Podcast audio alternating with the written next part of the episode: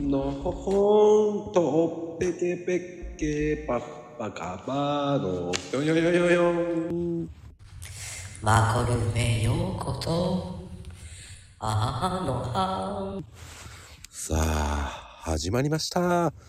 えっ、と今日も、えーマコルーム始まりましたですよ。さあよろしくお願いいたします。えっ、ー、とね今日のスペシャルゲストさんはえっ、ー、とねペオコさんでございますよね、よろしくお願いいたしますよ。ペオコさんです。今ね、えーと、ペオコさんに今ね、お呼びしておりますので、少々お待ちください。ペオコさんですよ。ぴょんぴょんぴょんとやっていきます。今ね、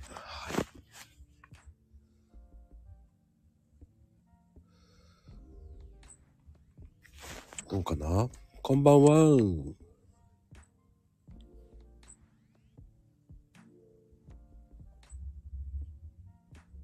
聞こえますか？ダメだな。聞こえない？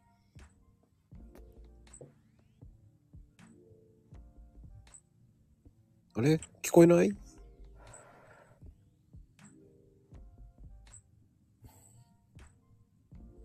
寒波かな？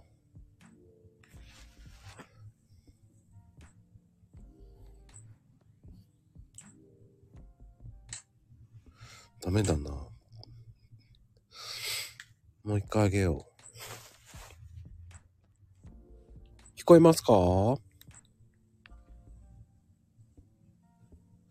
まさかの、まさかの寒波かな？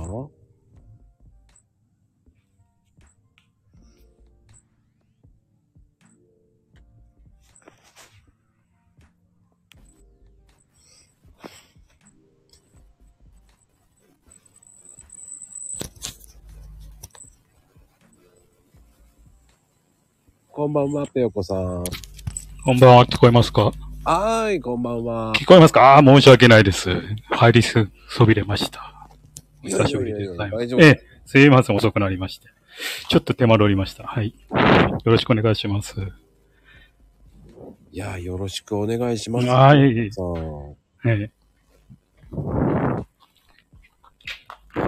大丈夫です大丈夫ですか？え、大丈夫です。こちらはまだ雪も降っていないので。あ、本当ですか？大丈夫？うん。そちら降られてますか？ちょろちょろ降ってますね。そうなんですね。うん。え いやー、でも、ペオコさんって、え。ええ。なぜペオコになったんですか？はい。えーこれはですね、うん。まだ20代の頃に、うん。床屋行ったんですね。はい。で、まあ、ちょっとうとうとしてたんですよ。あ、いや、はい、はい。で、目が覚めたら、もうね、ひよこみたいな頭になってたんですね。で、で、まだ当時20代なんで、うん。もうショックで、もうそのまま家に帰って、まあ、もう妻にね、大爆笑されたんですよ。それはされますよね。うん。でね、当時、ペヨンジュンってご存知ですか？はい、はい、はい。ペヨンジュン。うん。あれがすごい流行ってたんですよね、韓流ブームかなんかで。はい、はい。うん。で、まあ、ひよこ頭だからひよこじゃ面白くないだろうみたいな。で、うちの奥さんが、じゃあペヨンジュン流行ってるから、ペヨコでいいんじゃないみたいな。まあ、そういうね、ちょっとね、顔で染めてこの名前ができたんですよ。ああ。僕は、あの、ペヨンジュンに会ってます。あ、本当ですか？うん。ええすごいですね、それは。えあのええー、居酒屋の時に、ええやってた時に、ペヨンジュンさん来て、ええーおばさま軍団がやたら来るのはなんでだと思いながら、えええあの、個室のペ、あの、居酒屋だったんですね。はい。でも、なぜかその後からもうおばさま軍団、軍団がやたらなんでこんなに来んだ来んだと思いながら、えヨン様、ヨン様とか言って、ええで、僕は来てるの知らなかったんですよ。あ、そうなんですね。はいあ。僕あの、ドリンクずっと使ってたんで。で、落ち着いたなって出てったら、なんかおばさま軍団やたら多くねえかと思いながら、うん。そしたら、なんで数字の4様になってんのかもわからないですけどね。ええまあ、アルバイトにいや、ヨン様来てんですよ。って何言ってんだよ、ヨン様って。数字の4様が来ちゃいましたけどね。ええまあ、4名様じゃないんですけどね。えーでも、それは寝てて、勝手にやられちゃったってことですか？いや、勝手にっていうか、まあ短めって言ったんで、まあ自分がいけないって言えばいけないんですけども。いや、あまりにもね、ほんとすごかったんですよ。そこまでですか？まだ20代になったんで、うん。まあ今より全然髪の毛あるじゃないですか。ありますボリュームもあったんで、はい。なんだかね、ほんとショックだ。今だったらね、どうってことないんですよ。ひよこ頭になったって。うん。まああの当時はほんとショックで、あの結構肩を落として帰った記憶がありますよね。あら、うん。ほどぼちさんは、先日1000円カットにしてやられましたとか言ってますけど。いや、笑っちゃいけないんだけどね。うん。僕は、あの、ええ床屋さんは、ええ。ー小学校5年で卒業しした理由が、ええ。僕も寝てて、ええ。あの、眉毛半分落とされちゃったんですよ。えうわそっちの方が強烈ですね。まあ、あの、富士、ええ富士ちゃんは、あの、床屋さんなんですけど、ええ。ごめんなさいね、ディスってはわけではないんですけど、ええ。ーその後、お金はいただかないからって言われて、ええまあまあまあ、それは、いやいいですよ、お金は払いますよ、つって言ったんですけど、ええまあその後帰って、あの、絆創膏貼ればいいんじゃないって言って、絆創膏を貼ったんですよ。うん。はい。そしたらね、もう、あの、ある方を絆創膏つけたんで、ええ要は、その眉毛に沿って絆創膏つけちゃったんですね。ああ。そうすると？で、いや、これダメだと思って、パッて取ったんですよ。えそしたら全部なくなっちゃって。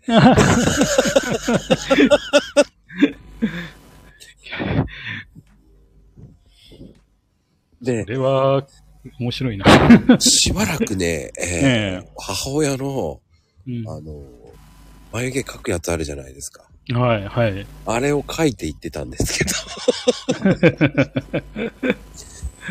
すっごい笑われまくりましたけどね。うん。うーん。もうどんな心境ですか、それ。いや、あの、面白いです。最初はすごく笑われましたけど、うん。あの、慣れたもんですね。一、ね週間経つと、え。えあの、それが当たり前になって、え。ああ。まあ、そんなもんかもしれないですよね。うーんう。ーん。逆にマコさんのキャラになっちゃったんじゃないですか。いやー、最初の一週間ぐらいはね、ショックでしたけどね。うーん。ですよね。まあでも、半分記憶ないですけどね。う んでも、やっぱり若い時の髪の毛、そういうのって、やっぱりうんトラウマになるでしょうね。なりますよね。やっぱ若い頃気にしませんでしたか、髪型。そうでもないですか？10代だけですかね。10代だけですか？うん。あの多分10代は、ええ。あの、ソバージュかけて金髪だったんですよ。ああ、そうなん全然気にしてるじゃないですか、髪型。いや、あの、本当に、カットする気なかったんで、えロン毛だったんですよ。え。もう、10, 10代であの頃ロン毛許されたんですか？あ、許されましたね。あ、ええ、すごいですね。あの、めちゃめちゃ、あの、うんその当時ね、僕、市場の方でバイトしてたんで、あはい、えあの、金髪のソバージュ屋ってすっごい言われてましたよ。目立つから。ー 目立つから。ええすいや、あのーロン毛、まあどうなんでしょうね。影響かどうかは知らないんですけど、僕はどちらかっていうと、うんえーカットする、行くのが、あの、めんどくさかっただけうなんですけど。ん そっちなんですね。うん。ただ、えー失敗したのは、その、意を決してカットしたのが、えーねあの、12月にカットして、うん。あの、思いっきり短くしたんですね。はい。えー次の日風邪ひきましたね。カットしたらみんなに言われましたからね。ね何やってんの、何やってんの？そう、何かあったのかとか言われながら。ねいや、切りたくなって切切りましたとか言ったら、なんか悪さしたんだろうって言われながら。ただ単に、えー髪の毛切りに行くのがめんどくさかっただけだった。うん。まあでも、まあ、うん。あの、ペオコさんのその名前がはい俺ずっと気になってたんで。そうですね。結構聞かれますよね、これは。うん結構聞かれますよ。えそれを昔の過去ええでそれをもうなんかほじくり返して言わなきゃいけない。ちょっとすいません、本当に。えいやいやいや、全然いいんですよ、これ。逆にこの、ペヨコが結構、今勢い増してて。まあ最近本名よりもこっちで呼ばれますよね。わあ意外と。でも、うんペオコさんって親しみやすいですよね、言い方が。嬉しいです。もうそれ一番の褒め言葉ですよ、まこさん。しかもね、キャラクターもねえ、可愛いじゃないですか。そうですね。これぬいぐるみなんですよね。フクロウのぬいぐるみなんですよ、ね。これまたさ、ニット帽が可愛いですよね。ですね。そうで、あの、ペオコさんの配信って、ええ。優しいトークなんですよ。ああ、ありがとうございます。嬉しいです。面白いんですよね。ねええですか？嬉しいですね。はい。マニアックで大好きなんですよ。マニアックですか？あ、発信、ツイッターの発信ですか？そうです、そうです。なるほど。マニアックですよね、これ。多分、これ、うん。あの、マニアじゃなきゃわからない。うーん。ですマニアじゃなきゃマニアじゃないんですけど、僕も。ね。ねでも、いやー、好きだな、こういうの、と思いながら。うん。まあ、これもちょっと意味があって、うん。このプロフィールと全然軸がずれてるじゃないですか。ずれて発信内容が。どちらかというと。うん。うん。まあ、情報発信だの、コンフォートゾーンデルだの、コミュニケーションにどうのこうのって書いてる割には、こういうことやってるのは、やっぱり自分が楽しく発信していくのが一番いいかなっていうのを見てもらいたくて、こういう発信してるんですよね。よく伝わります？うん。だってうん僕もツイッターでやってることと、このスタイフでやってることはめちゃくちゃ違いますから。そうです。コーヒーに特化しててすごい好きなんですけど。うんコーヒーしか言ってないんですけど、うんスタイフは一切コーヒーのこと触れませんから、あんまり。ああ、そうかもしれないですね。そうですよね。うん。もうプライベート感思いっきり出してますから。うん、うん。そうですね。うん。うん。コーヒー屋なんですよ。お店が、うん実家がね。うんそそうですね。えそれはツイッターでの世界だと思ってるので、ツイッターでの世界っていうわけじゃないけど、えうん。うん、僕はどちらかというと、その、ツイッターで、こう、ふざけたことができないから、うん、はい。うん。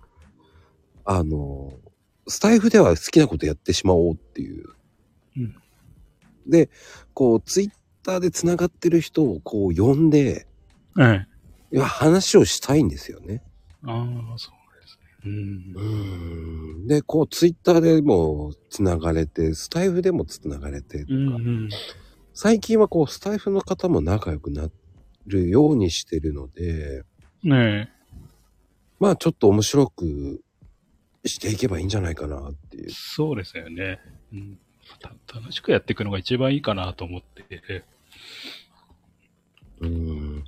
もうね、うん僕なんかコーヒーのネタなんか1年も持たないでしょうなんてすごく言われたんですよ、最初の頃は。ねいや、ありますよって平気で言ってたんですけど、え。えいや、ないよ、ないよって言われながら、いや、え。えあ僕は、あの、あなたに向けて発信してないんで別にいいんですけどって言いたくなったんですけど、それはいけないと思いながら。え。でも、なんでしょうね。うん。それはそれで僕はいいと思うし、うんうん皆さんのツイートって、僕はすすごく好きだから、うん。でもそこに触れることがしたいけど、それはリプでしかいけないから、うん。やっぱ人となりってこういう会話をするとわかるじゃないですか。そうですね。よくわかりますよね。実際に話してみると。うん。で、またね、ペオコさんがまた面白いですからね、発信が。面白いですか？ややっぱこれす、好きなことを発信してるんで、うん。やっぱ調べるんですよね、どうしても。うんうん、うん。そうすると、今までね、結構間違えて覚えてることも多いんですよね、この電車とかも。これ結構調べていくと楽しくて、まあ、これで電車だの鳥だのこううんうんアップしていくんですね。と言いながらも、うん。ね、鉄道員だったわけじゃないですか。うん。そうなんですけどね。うん意外と、そういうプロでやってても知らないことって多くて、多いんですね。いや、ま、あの、そういうマニア系の方の方が全然詳しいですよね。ああ、やっぱりそうですか。そうですよね。それで、自分も電車を、ね、軽くお酒飲みながらちょっと乗乗ってるような方が好きなタイプなんで、うんうんそこまでがっつりは知らないんで、まあ、そ、ね、それでも、皆さんよりはね、ちょっとあるんで、まあそういうのを発信していけたらいいかな、みたいな感じでやってるんですけどもね。うー。うんん。確かにね、こう、鉄道って、こう、ね電車とかそういうの、ジャンルがいっぱいあるわけじゃないですか。撮り鉄、えーそう、あ、乗り鉄ご存知ですね。はいはいはいはいはい。ね、あの、ね、もう細かく言ったらもう、ね、あの、いっぱいあるわけじゃないですか。いっぱいありますね。はい。あの、もう本当にこう、ね、あの、アナウンスマニアとか、う んですね。音鉄ですね。はい。音鉄ですよね。ね えで、またあの、電車のエンジンが好きだとか、エンジン音が、ああ、そうですね。それは共感できるんですよね、意外と。その、ね、その何千系が、その椅子がすごくいいとか、うそのん、うん。その椅子マニアもいるわけじゃないですか。はい。まこさんよくご存知ですね。じ、実はですか？僕、そのシートマニアはね、僕の先輩がね、シートマニアはね、シートマニアだったんですよ。あそうなんですね。で、何千系のあのシートはね、すげえ寝れるとか、うん何言ってんだこの人と思いながら。ロマンスカーのね、えあの、古い方がいいんだ、どうだらこうたらって永遠に言われてたら、何言ってんだこの人って。知らないだろうとか。えうん。おもし、怒られるんですよね。いや、電車なんて一緒でしょって言ったら怒られますよね。え これもいろんな人がいますもんね。そうなんですよ。うんそこ、でも、その、ねうん、あの、小田急線が好きな人もいれば、え電都市線が好きな人とか、JR が好きよとか、ね、うんあの、箱根と登山鉄道が好きだとかいう人もいるわけじゃないですか。ええそこがまたマニアだから違うなと思いながらも。いっぱいいますよね、そういうところ好きな人って。いっぱいいますね。こだわってるような人が。うん。すごいね、秋ママスイッチバックしてんだ、ちゃんと。あ箱根登山鉄道はスイッチバックですからね。そうです、そうです。スイッチバックですね。うーん。いいですよね、スイッチバックも。うん、いいですよね。箱根登山とか。うーん。やっぱりね、あ、子供に習ったんですね。ああ、そっか。ソニックもスイッチバックなんだ。うん。へえ。九州はね、どちらかというと新幹線っていうの、し新幹線っていうかそういうのとか、あんまりソニックって知らなかったな。へソニックはどうなんですかね？スイッチバックするのかえ。面なうん。白いなソニックってあの、ソニックですよ。ソニックって言ってもあの、ね、セガじゃないですよ。へえ、面白い。やっぱり、いろんなのありますよね。やっぱり皆さんのその思いがね。そうですよね。うん。ソニック言うたらセガしかないです。やっぱりね。あ、大分行くやつなんだ。あ、小町も行。くやつで。小町、あれじゃないですか。だから大曲りとかで、千葉して。あー違うかなあれ違ったかなまあ、そうはしないですかね。うん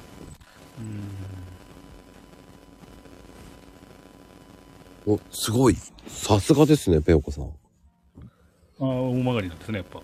あ、すうんするんですね。うん。やっぱ、さすがだな。そして、ねえ、経歴めちゃめちゃすごいんですよね。ああ、私のですか？そうですよ。ええ。軽く、私のですかなんて言いますけど、どのような経歴？あの、長時間営業店って何ですか？あ、まあ、これは単にスーパーですよね。スーパー。ああ、スーパーですか。うんうんあのー自分、っていうかね、私、あの、コミュニケーション、すごい苦手なんですよ。苦手だったんですね。過去形なんですけど。はいまあ、小さい頃から。うん。で、このね、電車の運転手になりたくてしょうがなかったんですよ、小さい頃から。はいはいはい。うん。で、まあ、鉄道高校も行って、うん。まあ、ある施設に入ったんですけども、うん。やっぱ、ああいう世界ってこう、人間関係大事なんですよね、意外と。チームワークなところがあって。はい。うん。で、なかなかこう、コミュニケーションを取るのがすごい下手で、こう、だんだんね、あのーまあ、最後、こう、ちょっと逃げ出すような感じで出てしまったんですよね。ほう。ほう。うん。で、まあ、それって、なんでこういう長時間営業とか、管理者みたいなのとか、バス運転手かっていうと、うん。これシフトワークなんですよ。うんうんうんううん。ん。まあそうすると毎日同じ人と顔を合わさなくていいわけですよね。基本的に。おそばんだの。うん。それで、まあこういう業界ばっかをちょっとね、転職を繰り返しちゃった経験があるんですよね。おー。、で、バス運転手になったのも、うん。まあ単純に制服が同じなんでちょっと未練あったのと、うん。電車と一緒じゃないですか。はい。うん。で、基本的に路線バスっていうのは一人なんで、うん。うん、まあ、それで随分長く続けられたのかなっていうところですよね。でも本当3年ぐらいまでまでは全然、もうコミュニケーション力が全然ダメな人間だったんですよね。それはそれで意外ですね。まあ、それあるきっかけで、まあ、今ね、こうやって皆さんの前でね、ベラベラ喋れるようになったんですけども。うんうんうん。うん、うん、それはすごいですよね。うん。どういうきっかけだったんですか？うんとね、まあ、これちょっと私、まあ、メンターっていうか、こう師匠にしてる先生がいるんですけども、うん。まあ、その方の本を読んだときに、はい。まあ、このプロフィールにも書いてるんだけど、コンフォートゾーン？うん。まあ、それなんか、こう自分が快適な領域っていうらしいんですけども、はい、そうですね。うんね、そこを一歩出なければ楽しいこと何にもないよって書いてあったんですよ。だから今いる環境じゃ、この先ずっと同じ環境のままなんで、何にも変わらないってことなんですよね。うん。うん。じゃあ一歩どっか出なきゃいけないっていうことになるんですけども、うん。まあ怖いんですよ。昔から人から嫌われたりとか、人の目、なんだなんだろう、人の目ばっか気にして生きてきた人間なんで、うん。出ていけないんですよ、みんなの前に。うんうんうんうん。まあでもそんな時、ちょっとあるきっかけがあって、ズーズームってあるじゃないですか。はい。あそこで顔を出して喋る機会があったんですよ。はい。で、そこ100人ぐらいいたんですよ、いきなり。100人ですかうん、で、そこで、なんか、こう自分の自己紹介をするような場面だったんですよね。うーん。で、まあ、もうしょうがないなと思って、全部言ったんですよ。電車が好きですとか。こうこうこういう人間です、みたいな。うん。で、ね、自分鉄道高校まで通ってんのに、鉄道高校で鉄道好きっていうのは誰にも言ってないんですよ。ほほほほほ。おかしいですよね。なぜかっていうと、うん。ううーん、これなんか自分のことを知られるのがすごい怖かったんですよね。お向こうさん、わー。かる、わかります？ちょっと、なんか伝わるかなと思うんですけど、そんなんでね、鉄道高校行ってて鉄道が好きってのを隠してたんで、まあ今考えればね、そういう好きな仲間いっぱいできたのに、全くできなかったから、なんてそんなことをしたんだろうって思ってるんですけども、うんん。まあそんな過去があったんで、うん、まあどうせズームの100人って言ったら全員知らない人なんで、まあじゃあ comfort zone 出てみようってことで、もう電車が好きです。こうこうこういう人間ですっていうことを話したんですね。はい。うん。まあそしたら意外と肯定的だったんですよ、皆さん。私も好きですとか。はいはいはい。うん。えーすごいいい趣味ですねとか。そんなこと言ってもらえると思わなかったんで、いや、すごい嬉しくて、まあ、その後またリアルでお会いする機会あった時には、ね、そういう電車好きと仲良くなって一緒に出かけるようになったりしたんで、まあその辺ですね、その一冊の本がきっかけで、こう飛び出していけましたかね。ほうー。んほーうん 深いなぁ。それはまた深いですね。うん。まああの、コンフォートゾーンっていうのは結構、ね、一時期すごく、あの、結構、言う、言われ、あの、なんか流行りましたよね。一歩から踏み出すとかそういう。そうですね。あの、うん人材マネジメントっていうので、僕はい。はい。は、あの、勉強させられたんですよ。あそうなんですね。はい。うん、で、その合宿みたいなところに連れて行かれて、はい。で、その、そのビジネスパーソンを成長していくためには、ねコンフォートゾーン、ランニングゾーン、うんパニックゾーンとか、そういう、そうですね。はい。そういうのをうん学ばさせられたんですよね。うーんじゃあ何を知ってるかったら、うんまあその辺ぐらいしか覚えてないんですけど。いやー、素晴らしいですね、マコさん。うん。あれは本当に地獄の研修だったんで、はい。うんパニック、なんかもうす、なんかす、なんつったらいいんでしょう。うーん、なんでしょう。そこまで持っていこうとしてても、うん結局自分は汗かいてないでしょね実はコンフォートゾーンにいるんですよっていう、こう、うん。認識を変えるような言い方をしますよね。うん。それは結構面白かったなと思いましたけど、えまあ、あれは、僕も、ああ、こういうのもあるんだなと思いましたけど。えうんでも、すごいですね。100人ってなかなか、そうですよね。でもね、その以前に、にその100人の中で何人かとこの、ツイッターで繋がってたんですね。はいはいはいはい。うん。で、これなんでツイッター実名でやってないかって、まあ、あんまり実名でやる人もいないと思うんですけども、はい。要は自分が嫌われたりするのが怖いんで、こうはいこうニックネームみたいのでやろうと思ってたんですよ、ずっと。うんうんうん。で、このペペオコって名前でやると、自分思った通りに発信できたんですよね。はいはい。なので自分を隠すことなく。そうするとそこにコメント来るじゃないですか。うんうん。優しい。人から。うん。で、結構ね、褒めてもらったりとか、まあそれってでも、ペオコに来てるけども、自分自身に来てるようなもんですよね。うんうん。いいかい、いいかい。うん。まあそこで、こう、そういう、そのズームみたいな会があるんで、出てい行きたくなったなって言って、それで100人の前に出ちゃったんですよね。ほう、でも、そそれって勇気があるなぁと思いますよ。僕、できねえな。いや、そう。僕は遠慮しちゃいますね。ね、遠慮しちゃいますか。うーん。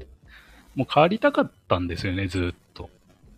幼い頃からずーっとそういうのばっかで悩んできたんで、もういい加減変わりたくなっちゃって。まあで、こんなコンフォートゾーンなんて言葉を覚えちゃったんで、まあ勢いで出ちゃった感じですかね。うんん。でもそこできっかけになって、スタイフもやるようになって、スタイフはね、そんな発信してないんですけども、まあそこで、これ、コミュニケーションの勉強家って書いてるんですけども、うん。専門家じゃないんですよ。勉強家なんですけど。うんこれ、もまた次の、2冊目の本の時に、うん。コミュニケーションは勉強するものって書いてある本があったんですよね。ほうほうほう。で、こんなの持って生まれたもんだと思ってたんで、こう人間関係下手なのが。えー、とか、これすごいなとか思って、うん。じゃあ勉強しちゃえばいいんだと思って、うん、まあいろいろ勉強したんですよね。ほう。本読んで、まあよくアイコンタクトしろとか、なんかそういうのあるじゃないですか。はいはい。ああいうのね、結構やってみたんですよ。かなりわざとらしかったと思うんですけど、今思えば。まあ、そのうち自然にできるようになって、まあ、こうやって、ね、みんなさんの前でね、喋れるぐらいまで来たんですけどね。うーん。ん。それはね、でもすごいと思いますよ。うん。僕も、だって、うん。この配信やるのには勇気いりましたもあ、そうなんですね。ん。めっちゃ勇気いりました。っていうのも、スタイフをやる前っていうのは、ちょうどだから2年前に、うん。あの、多分クラブハウスっていうのが流行ったんですよ。はい、はい。その時に僕もやりたいなと思ったんだけど、ねなかなか喋れなかったですね。うん。うんで、その後、スペースだったらできるかなあ、はい、はい。えと思って、スペースやったんですよ。え、ええ。そしたらね、スペースすごいね、あの、い、あのね、最初の頃はうまくいってたんですよ。うん、うん、はい。でも、あ、だんだんね、フォロワーさんとか増えていくと、来てくれるんですよ。コーヒーのツイートしてるから。ああ、そうですよね。はい。うんそこでね、うんフォロワーさん同士はね、喧嘩しちゃうんですよ。フォロワーさんとフォロワーさんじゃない人と喧嘩しちゃうわけですよ。えで、いや、あんたは関係ない話すんなよとか言われて言っちゃう人がいて。フォロワーでも何でもねえんだろってなっちゃって、えあんたの話聞きに来てんじゃねえんだよっていう喧嘩になっちゃって。いや、これ治安悪いぞ、スペースと思って。えいや、どうし、でも慣れてきたから、これスタイフの方がいいんじゃないかなと模索してたんですよ、ずっとその、あの、はい。半年以上前からこう、スペースとスタイフっていうのが流行ってんだなと思いながら、でもスペースってなんだ、あの、スタイフってなんだろうってずっと半年ぐらい聞いてたんですよね。ええ。うん、で、今回、じゃあやるためにはちょっと新しい、もう、まっさらに作り直してやろうと思って配信したんですね。うんで、意を決して、ええ。このマコルームっていうのをやろうと思って、ええ。去年の今頃ですよね。去年のだから1日ぐらいに。始めてやると思いましたけどね。いや、もう、まこさん、そこでコンフォートゾーンでやってますよね。うん。うん。そっからね、あえて、うん。まあ初めの15日だって勝手に決めて、うん。そっから、いっぺんに声かけて、1ヶ月分ぐらいの人を集めたらいけると思ったんで。ええ。それから毎日ずっと、今日今日まで生きてます。ね、すごいですよね、この日数は。すごいなと。いや、すごいとは思ってないんですよね。うん。習慣になっちゃったんですか？うーん。まあ、話したい人がいるから話せるっていうのもありますよね。うん。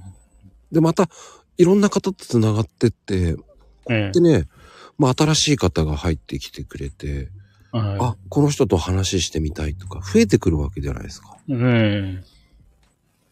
それって本当面白いなと思って。うん。でも僕もね、あんまりコミュニケーションってうん苦手なんですよ。そうなんですね。はい。うんうん。対面同士だとね、難しいです。そうですね。へえ。うん。うん。だからあの、まあ、音声だからまだ話せるのかな。うん。顔見てないから、ある程度本音も言えるんじゃないかな。うん。のもありますよね。うん。でもさんははい何人ぐらいが苦手ですか、何人ぐらいっていうのは。うん対面3、4人、もう100人とか、あれじゃないですか。ああ。正直言っていいですか？ええはい、どうぞ。はい。?5 人ぐらいでもう苦手ですね。ねああ、そうですね。うん。それ。は、うん、もう共感できますね。うん。うんただ、あの、大勢のところでは何回かええ嫌だなって言いながらやってます。ええうん。あ、そうですね。ワンコさん、それね、わ私も一緒で、うん。私ね、一人二人ってすごい平気なんですよ。ひ対面。うん。それで、50人、100人の前で話すのも平気なんですよ。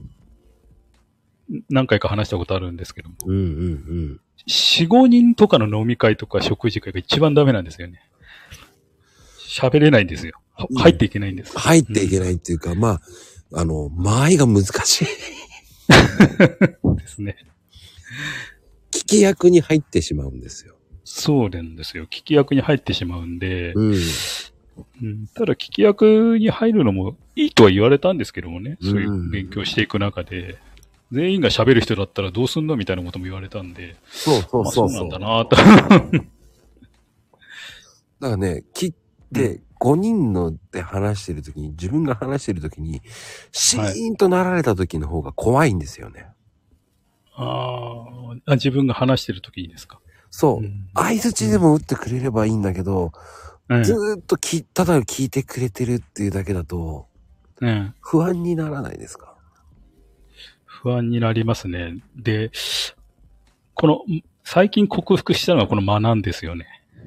ああ。あの、例えば対面で話してても、なんか、開く時あるじゃないですか。どっちも黙っちゃうみたいな瞬あ間。ーうん、昔はそれがすごい不安になっちゃって、もう何でも話しちゃったんですよね。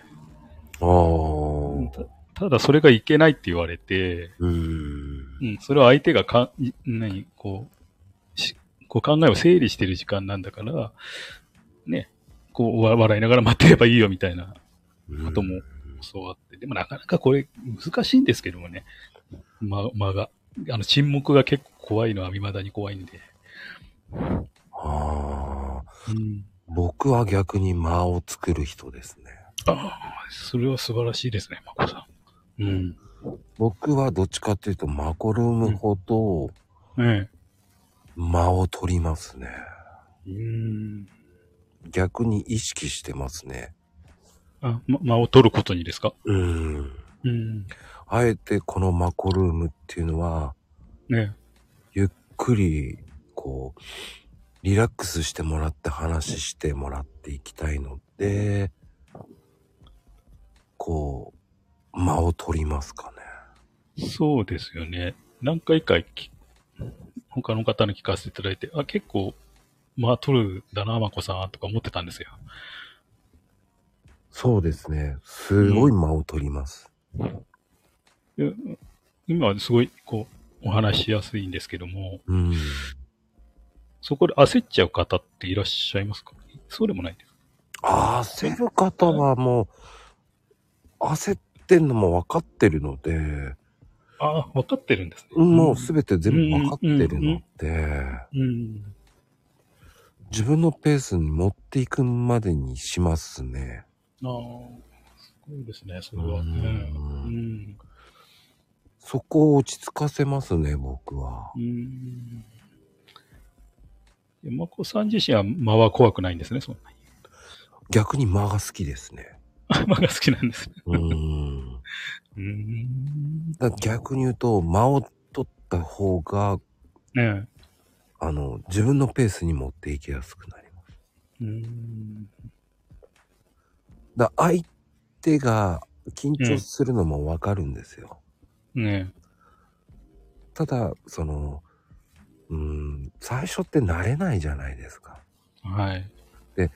僕の場合って、こえう、スタイフの人を呼んでるわけじゃないので、え。えあの、ツイッターの人を呼んでるので、え。うん。あ、そうですよね。そうはい。うん。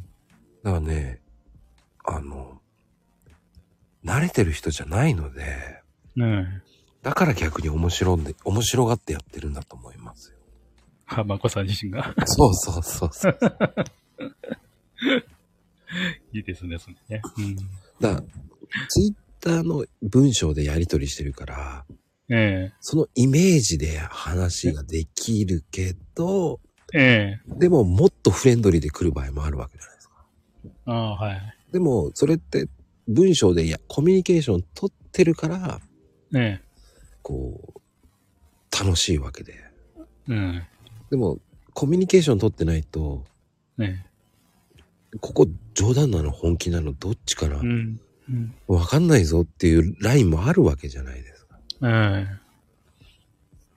らそこがまだね、だから1回目の人と、その,、ええその後もう一回ね、こうやってペイコさんが出てくれて、第2弾も呼ぶときに、えねえそうするとまあ第2弾になるとね、声も変わるんですよ、皆さん。ああ、ね。うん。第3弾とかね、出てる方なんかも、もう明らかに声が違うんですよね。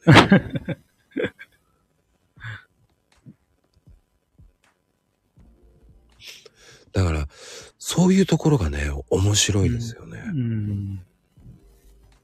へ変化していく。もう変化します。すっごい変化する面白いですよ。だからね、今、マコルームで第3弾の人って出ると面白いですもんね。ああ、話が。話が面白いです。はい。らね、あの、ふ深く話せるので、もねう、もう余裕ができるんでしょうね。うん。だペイコさんがまだ話してるから話しやすいんだと思いますけど。うんマーコさんが？いやいやいや、もう僕的にもそうだけど、ペオコさんもあ、話しやすい。自分自身が？ああ、うんはい。えやっぱり配信してる人としてない人だとやっぱり違いますもんね。えうん。やりたいけどやれない。でも難しいっていうのがあるし。はい。うん。すいません。まゆみちゃん、あの、第3弾っていう字が違いますけどね。うん、ゴルゴになってるね、もうね。うつみたいですけど。うんだ面白いですよね、こういう回って。そうですね。はうんで、やっぱりこう、ペアコさんとこうやって話すると、人柄もね、すごくわかりますよね。い。ああ、ありがとうございます。はい。だってめちゃめちゃいい人ですよね。そうですか？優しいもんね、声が。うん嬉しいです、そこは。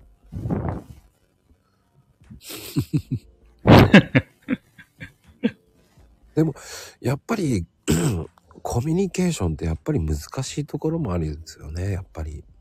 そうですよね。結局、うん、結局、本当この勉強っていうのがすごい、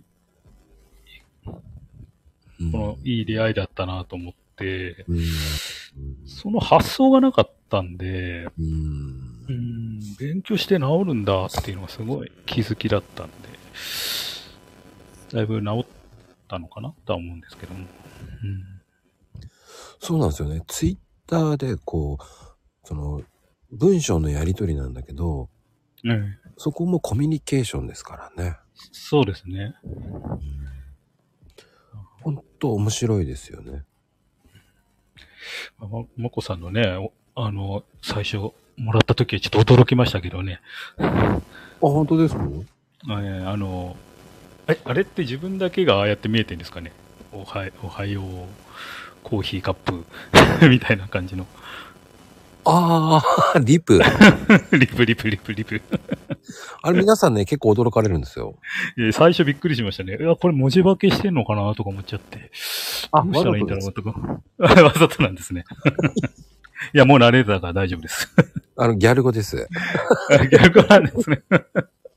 いや、最初どうしようと思っちゃって。いや、スマホおかしくなっちゃったかななんて思って。結構皆さんね、あの、困惑するんですよ。うーん、ですよね。あの、あえてそういう風にやってます。ええああ、インパクトを与えてます、だからう。ん。いやいや、インパクトあります、あれは。本当に。あえてインパクトを出してます。うん。あれ、真似したいんですけど、できないんですよね、意外と。一生懸命真似しようと、真似して返そうかなと思うんですけどね。なかなか難しいですよ、あれは。結構皆さんね、真似しようとしてかい、あのー事故る方も結構いる。その場合は僕、スルーしてますだから。ああ。事故ってると思いながら、合ってるよね、合ってるよねって思いながらスルーしときますだから。ああ、ごめんなさい、つって言いながら。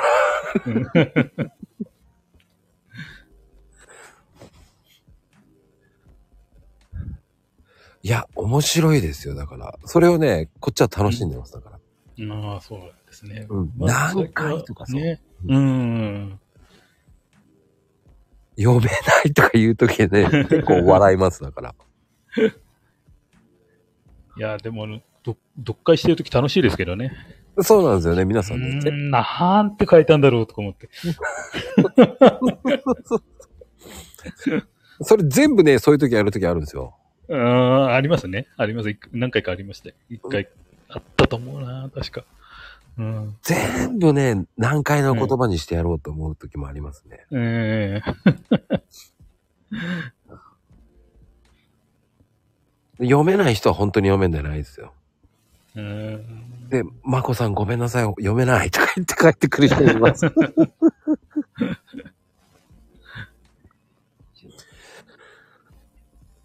やっぱり細めたり、スマホトークしたりする人もいるんですね。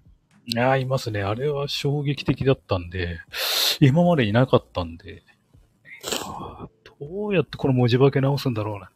最初の頃結構や悩んでましたよ。どうすん、どうすんのかなみたいな。ごめんなさい。ええいいですね。もう全然楽しいから。でもね、あの、あの、面白かったのはやっぱり、あの、ね、姉さんと仲良かったのにね笑ったんですよね。ああ、そうなんですか。うーん。姉さんと知り合ったわけじゃないですか。姉さんの会で。そうです、そうです。そうですね。はい。ね、今姉さん来てらっしゃいますけど。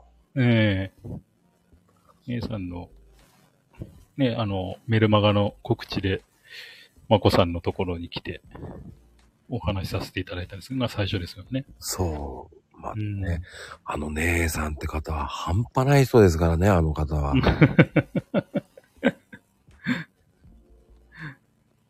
ね、りがとうございますって書いてますね。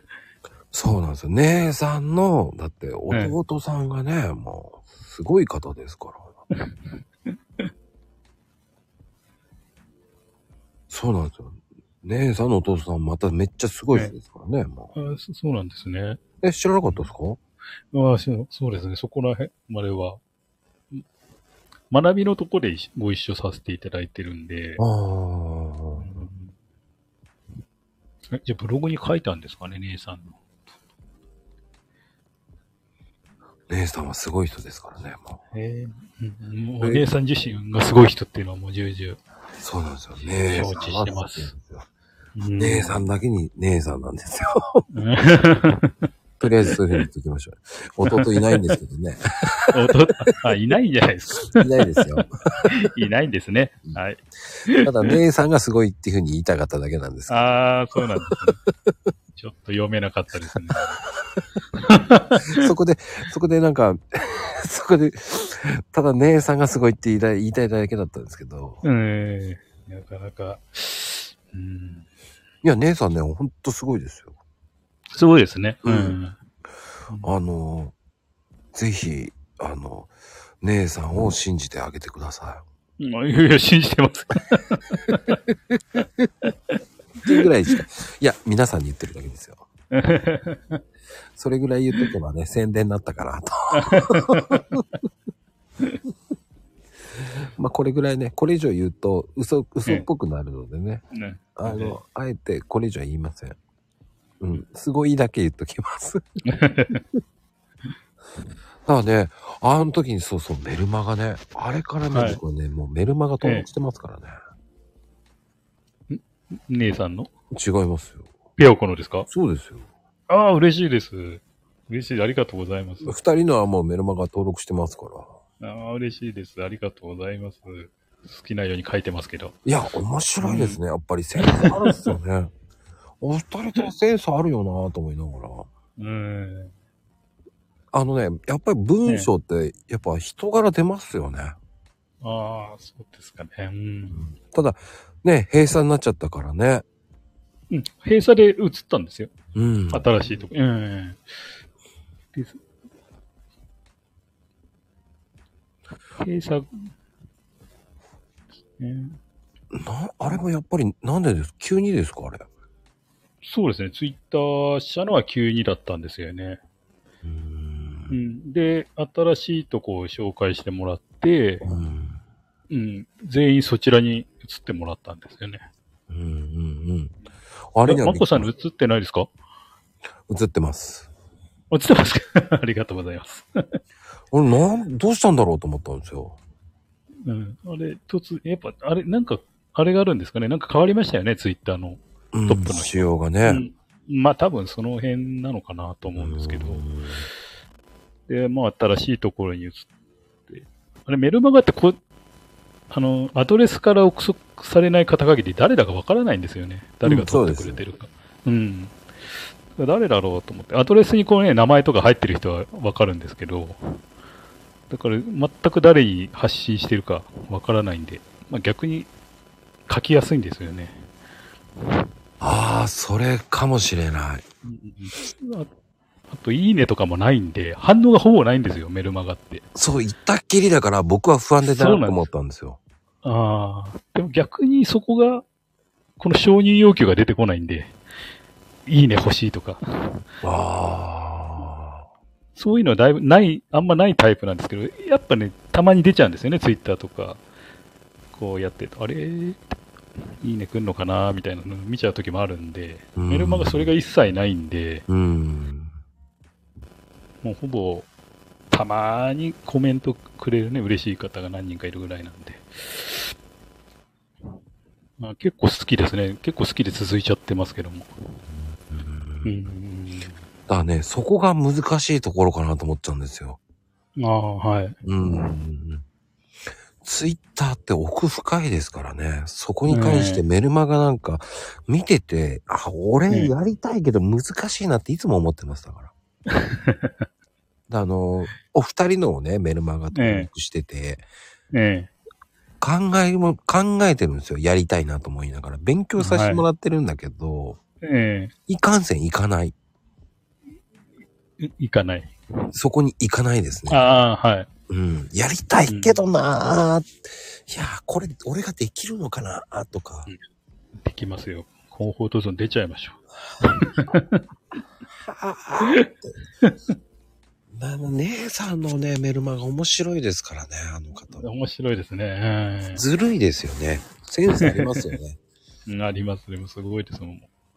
そうだ、できるってすごいと思うなと思うし。うんあのー、なんでしょうね。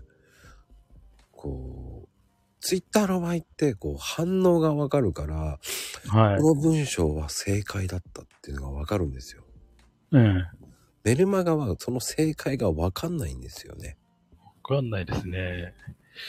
でもわかんないから結構楽しくて、た、たまに自分が書いたのを、ああ、これやっちゃったかなって思う時もあるんですけど、うん。ね、まあまあ、まあ、リアルでお会いする方も何人かいるんで、いや、この間の良かったよ、なんて言ってもらえると、ええと、なんか意外な発見が楽しいかな、みたいな。あうーん。そういうところのね、バランスが難しくて、えなんだろうな。その、いや、自分がこう、ツイッターって自分に酔う時があるんですよ、たまに。えはい。なんとなくわかりますよね。うんわかりますね。わかあります。わかりまの、ある程度こう、やっていくうちに乗ってった時に、こすね。う、えー、ハイになっていくわけですよ。こう、うんありますね。はい。うん、そこに最後にこう、決めの言葉がうまくはまった時に、うん。まあ僕は2段になっちゃうんですけど、どうしてうも。ん。うん。そこでこう、うわ、決まったいい決め台詞とかあるわけですよ。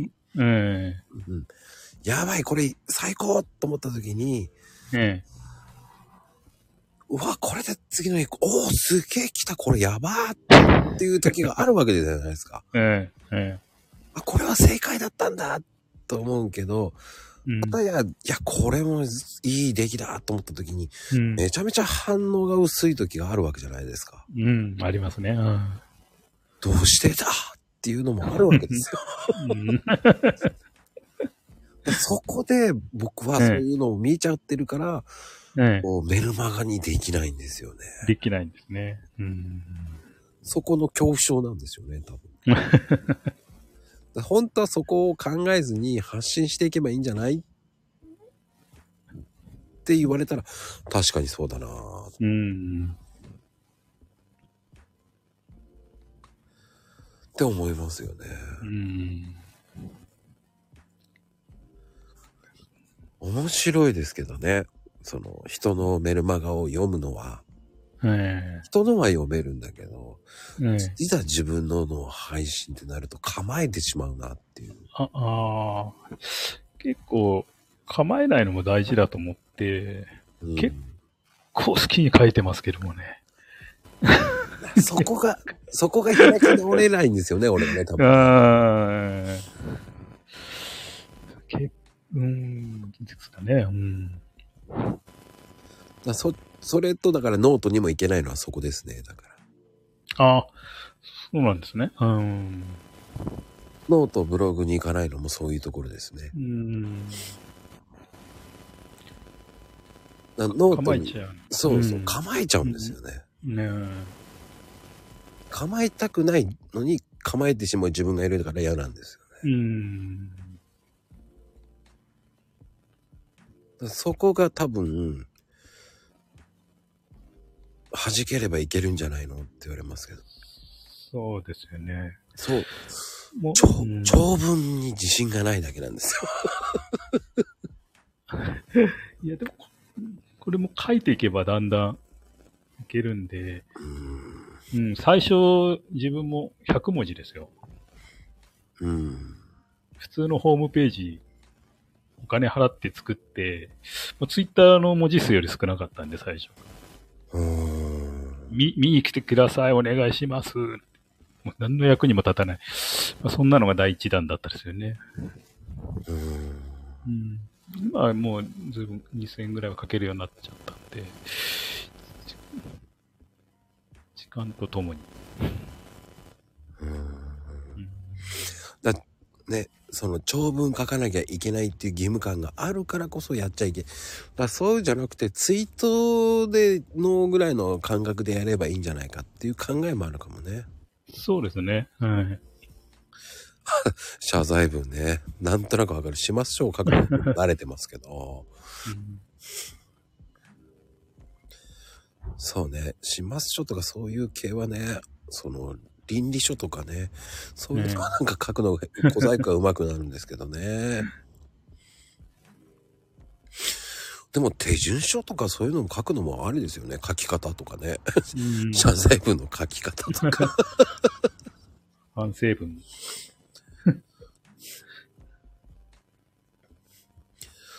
でもね、そういうの皆さん、あ、そう、介護記録なんかもね、秋ママ介護記録とか言って書いてもいいと思うけど。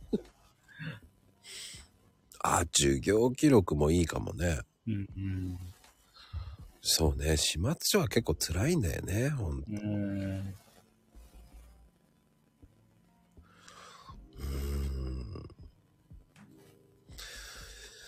いや、あのーしゅ、あの、僕なんかはこう、建築関係とかでやってるから、そういうのって倫理書とか書かなきゃいけないんですよ、結構。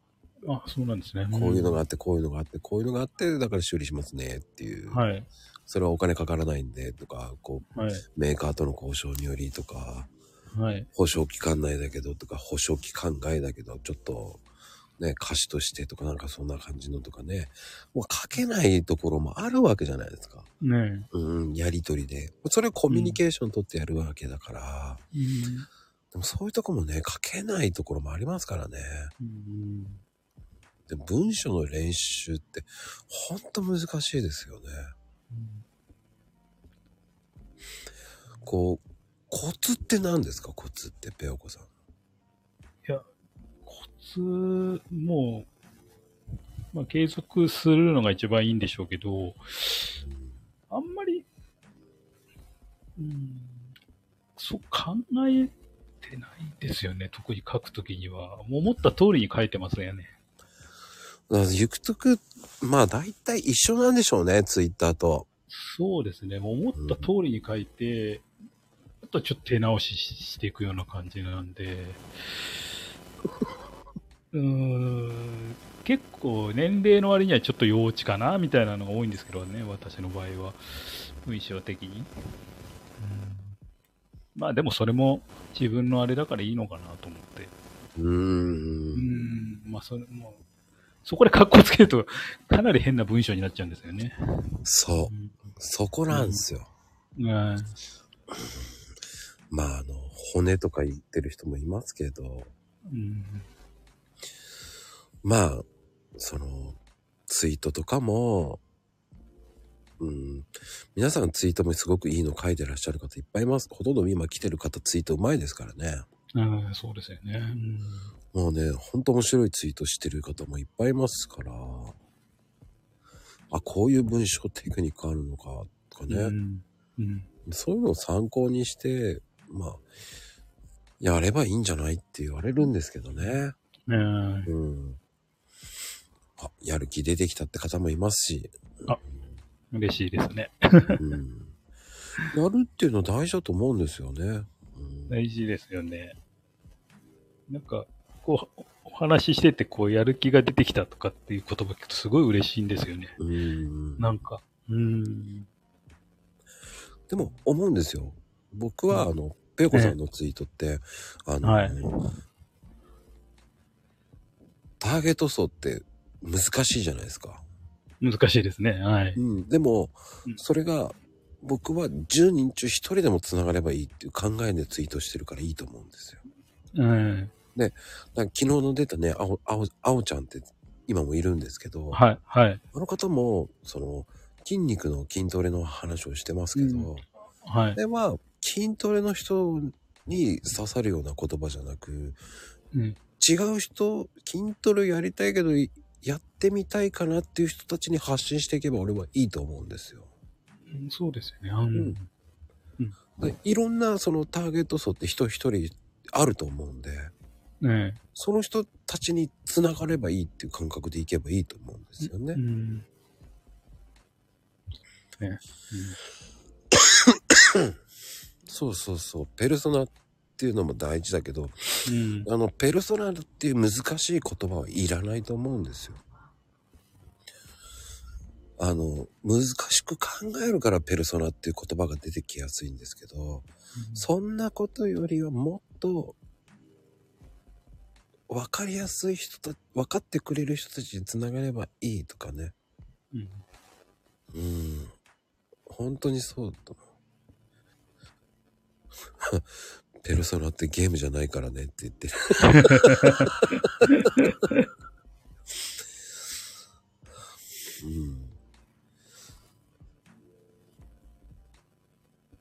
うん。いや、本当あの、うん難しい言葉なんて言ったところでわかんないっていう人もいっぱいいますから。うん。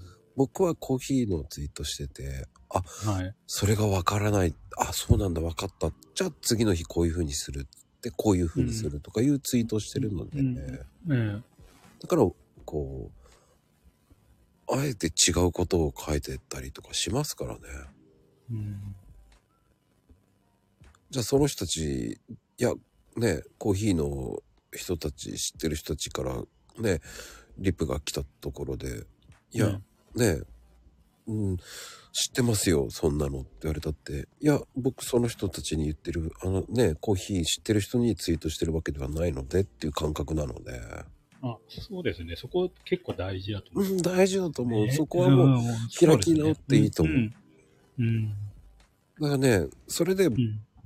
人が面白いって思ってくれる人は、それうんいいと思ってるし、うんだからね、その、相手に合わせる必要はないんですよね。うん、そうですね。うん。もらえれば、んまあ、もらえればまあいいのよねっていうのは、またやらかしてますね、うんもう10いっちゃったね。もう早いね。もう。10分に1回やってますけど大丈夫ですよ、ね。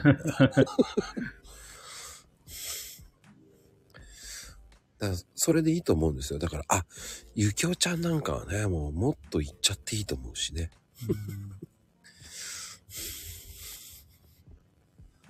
あの、前回お祭りっていう時なんかね、55回、ね58回ぐらいやってますからね。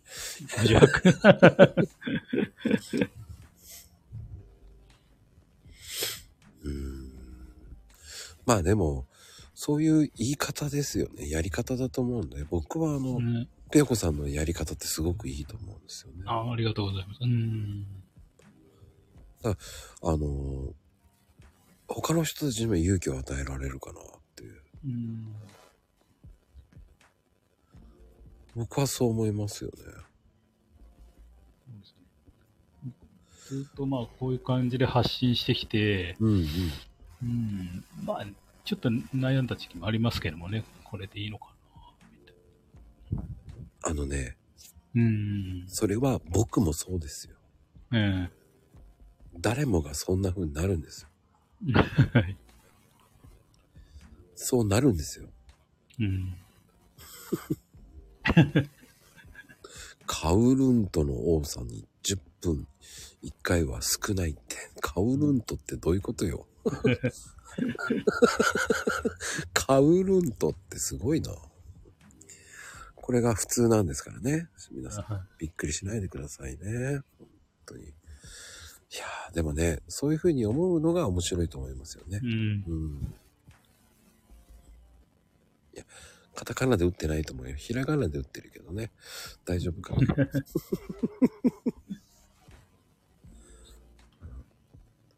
でも、その、そっからバスの運転手行くっていうのはすごいですよね。あわ若い時ですか？うん。あ、今バスの運転手さんじゃないんですか、今ね、今はもうそうなんですけど、うん今ちょっとね、休んでるんですね。ほうほうほう。うん。ちょっと理由があって、うん。うーん、このまま定年まで行くはずだったんですよ。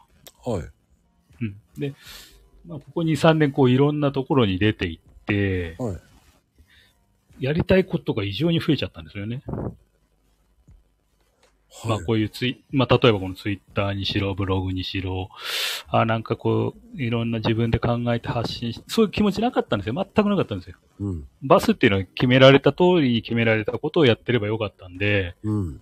毎日同じ、ちゃんときちんと決まったところを走ればよかったんで、うん。そういう自分で想像するっていうのはなかったんですね。こうこう自分でこう考えてこう発信していくっていう、まあずっとない人生だったんですけど、うん。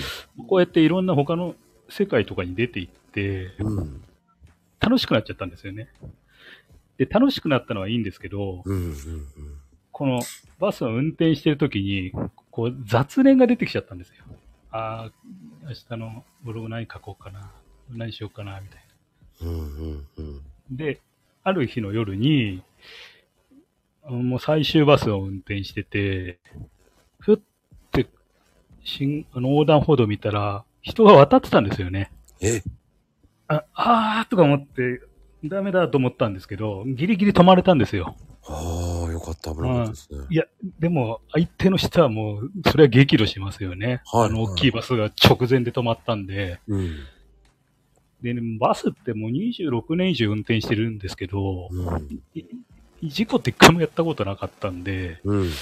ああ、でもこんな調子でやってたら、自分だけじゃ済まなくて、周りもあれだし、ね、命預かって走ってるのに、こんな雑念で運転してたらまずいなと思って、まあ、ちょっと会社の方に休ませてくださいっていう感じで、ちょっと今休ませてもらったんですね。あうーん、人の命預かってる以上、自分ね、今日はこれ書きたいからな。そんな気持ちが出てきちゃったんで、あ。うーん、本当な、それ、こういうそのままコミュニケーション苦手なだけだったら、そのまんま定年まで行っちゃうつもりだったんですけども、うん。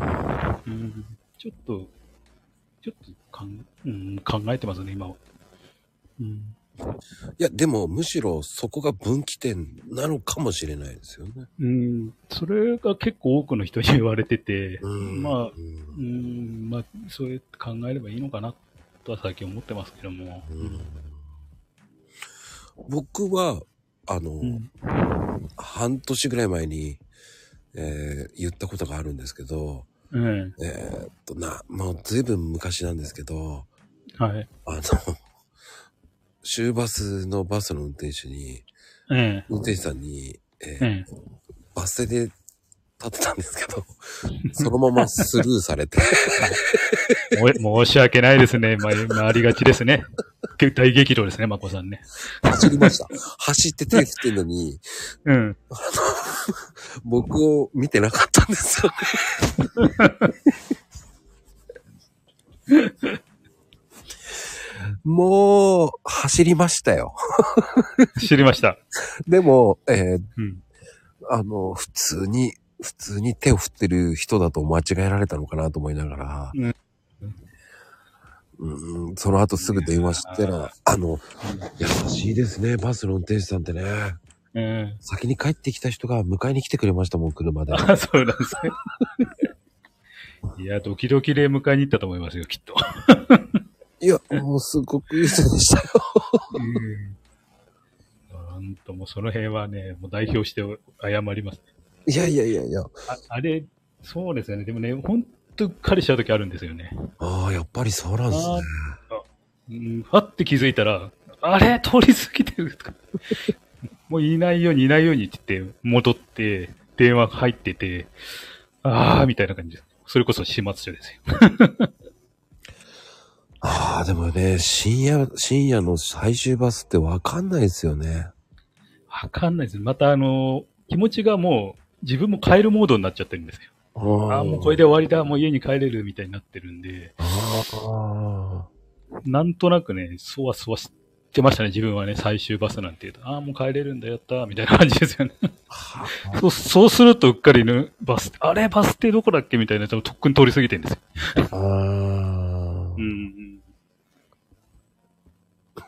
私は電車に乗ってる時に車庫に連れて行かれた時謝ってもらってないって。謝った。それ降りてない人がいけないんだけどね。うん昔は結構、それで通ったんですよ。え、乗ってたんですか？みたいなの通ったんですけど、うん。今は厳しいですからね、大変なことになっちゃいますから、うん。でもね、ああの時、でもね、その運転手さんは、でも、うんその人が最終バス運転してる人じゃなかったんで、うんああ、でも迎えに来てくれて、ああ、ありがとうございますって思いましたけどね。うん。で、その、なん、えっ、とね、何回かはね、タダで乗せてくれましたよ、その方。あ、そうなんですね。うん。その時最終バスとかに乗った時に、あれ？とか言って、ああ、どうも、この間は、つって言ったら、うん。あの、いいよ、今日お金もらえないよ。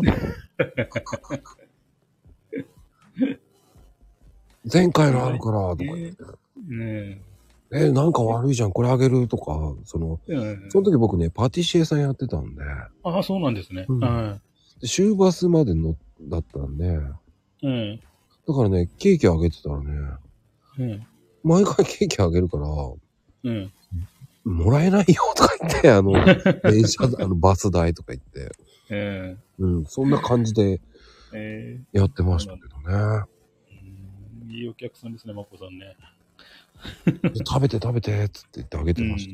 うんうん結構嬉しいんですよね、そういうの。うん、なんかね、嬉しかったみたいですよ、その人。その方はね、定年で、あ、じゃあ、えってもう、その方はね、定年するって言ったから、あの、うんホールケーキ作ってあげてあげましたけど、喜んでましたね。ああ、よそれ嬉しいですよね。うん。その後ね、お店にも来てくれてね、その時僕パうティシエ。ん。うん。喜んでましたけどね。結構、いいお客さんっているんですけども、はこのね、まあまあまあ悪いお客さんじゃないんですけど、い。うんやるんですけど、どうしても。うん。うーんと、こう、普段の気持ちの中で、うん。だからここういいお客さんってなかなか目がいかなくて、うん。でも思い返してみるといいお客さんっていっぱいいるんですよね。ううん。ん、だから途中、若い頃はやっぱり、その、なんかこう、文句言われてカリカリカリカリしてやってた頃もあるんですけど、まあこのぐらいの年になってくると、こういいお客さんだけ見るようにしてると、結構いいです。まあ悪いお客さんも、悪いお客さんじゃないですけど、ちょっと癖のある人はもういいかな、みたいな感じで、いい方だけ見てると、うんうん、なんか穏やかな、いい、いい感じでしたね。うんあー悪いお客さんってどんな感じの？まあ、わ、悪くないんですよ。悪くないんですけど、ななんかね、ま、まあ、よくど怒鳴られるんですよ。えーそうなんですか、うんまあ、バスがい遅れたら、やっぱ、ね、イライラすると思うんで、その気持ちはわかるんですけど、意外と怒られてて、うん、ええだって交通混んでたらしょうがないでしょうって思うんですよ。特に都内なんて来ないのが当たり前じゃないですか、あれって。いや、そう思ってくれるまこさんは嬉しいです。でもそう思ってくれないのか、30秒ぐらいでも送られた時あるんで、ええ それ電車じゃねえんだから、交通でしょ。都都内意外と厳しくて、都内厳しすぎでしょ。30秒は勘弁してもらえないかなと思ったんだけども、うんまあ謝るだけ謝ってんですけど、うんそうするとやっぱり自分もこう気持ちが乱れちゃって一日。ああ、うん振り回されますね、テンションね。で若い頃はそれで振り回されてたんですよ。もうイライライライラしちゃって。うんでもまあある年代から、まあそういう人は見なくていいのかな、みたいな。ちょっと考え切り替えたら意外と、意外といいお客さんいるなと思って。結構いるんですよ。バナナくれたりとか、コーヒーくれたりとか。結構ありがとうございますなんて言ってもらうと、いやいや、こっちこそありがとうございますみたいな感じで、結構嬉しいもんですけど。うんうんわかる。うん30秒なんて普通だと思うんだけどな。うん早く来て、あの、30秒ぐらいで済んでくれてありがとうと思うんですけどね。うん。あ、まあ、そうですよね。まゆみさん書かれたけど、まあ、八つ当たりですよね。あ、でもね、あの、まゆみちゃんは、あの、バスガイドから、うん、そうですね。僕前回お聞きしたんで、すごいなと思って。そうなんですよ。うん、うん。運転手ですからね、すごいですよね。そうですよね。全然もう大先輩ですよね。うん、しかもね、あの、九州初の女性バスドライバーですからね。そうですよね。前回おっしゃってましたもんね。すごいですよね。だそれをやってたっていうのがすごいですよね。だから、うん、うん。面白いですよね。でも、都内ってやっぱり厳しいですよね、すべてが。そうですね。結構厳しいですね。うん。僕だってラーメン屋都内でやってたんですけど、マコさんいろいろやってる。いや、お店やってるんですよ。あ、両あの、そうなんですね。うんうん。量が多いって怒られましたからね。あ、そうなんですか？うん。いや食べきれないってことですか？そうそう。ん。あなたがラーメン大盛りって頼んだんでしょって思いながら。それをなんか、二玉に入れろって言って自分で言ったんじゃんと思いながら。うん。いや、それ食べきれない。じゃあ残せばいいじゃないですかって言ったんですけど、うん。なんかふてくされていきましたけど。いや、だってそうでしょうって。うん。うん。食べれなければ残せばいいんじゃないんですか？つって。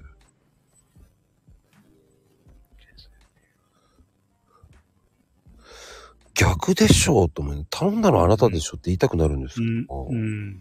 それす、でも東京の人ってそういう人多い多いですよね。ああ、そうですよね。ななんかやっぱ、ストレス溜まってるのかな？どうなんだろう。うん。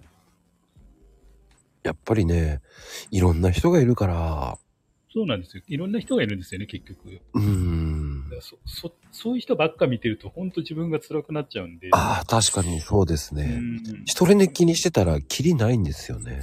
そうなんですよ。なんか人間って悪い方ばっかり目がいっちゃうらしいんで、行きますうね。ん、もう、それで振り回されるほど疲れることないんで、もういい人、いい人って必ずいるんで、もういい人のことばっか考えてますよね。いつも。いや、でもそれ正解だと思いますよ。うん。居酒屋にやってた時、クレームとかも、本そ当うですね。うん、そうですよね。そうですね。うん。飲食店ってクレームが多いわけじゃないですか。うん、はい。でも、うーん、そこまで言うことあるっていうのが多かったですね、だから。うん。でよく言ってるんですけど、おしんこがすっごいまずいって言われた時に、いや、ランチのおしんこですよって言いたくなるんですよ。でも言いたいんでしょうね。うん。まあ、言えるだけすごいと思いますけどね、逆に。おしんこ事件ってよく言ってたんですけど。なんでこんなおしんこまずいの？とか言われた時には。ちょ食べなきゃいいじゃないですかって言いたかったんですけどね。うん。許せないって怒られましたからね。うん、許せないですか？うん、そこまで言われましたからね。うん。1時間ほど説教くらいましたけどね。あ1時間かと思いながら。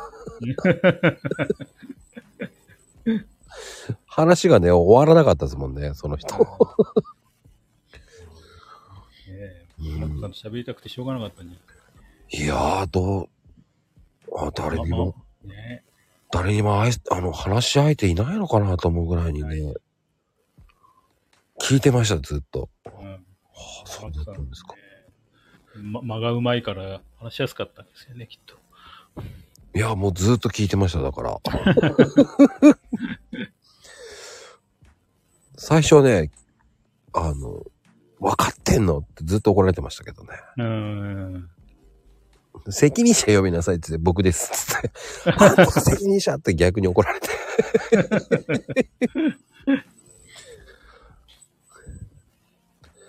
そういうのありますよね。だからね、一瞬めげるんですよね。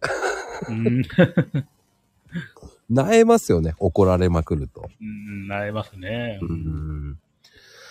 でそこにね、運転しながらってなると、ほんときついですよね。うん。これだから、そうですね。そこを乗り越えないと続かない仕事かもしれないですね。うんうん。結構そこで、ね、ちょっと、あれしちゃう人も多いんで、結構。でも、正直言っていいですか？はい、どうぞ。はい。日本のバスの運転手さんって優しいですよ。優しいですか？海外のバスの運転手めちゃくちゃですからね。いや、まあね、そう、すごいですからね、もうブレーキガックンうん、飛び出しそうになるっていうの普通ですからね。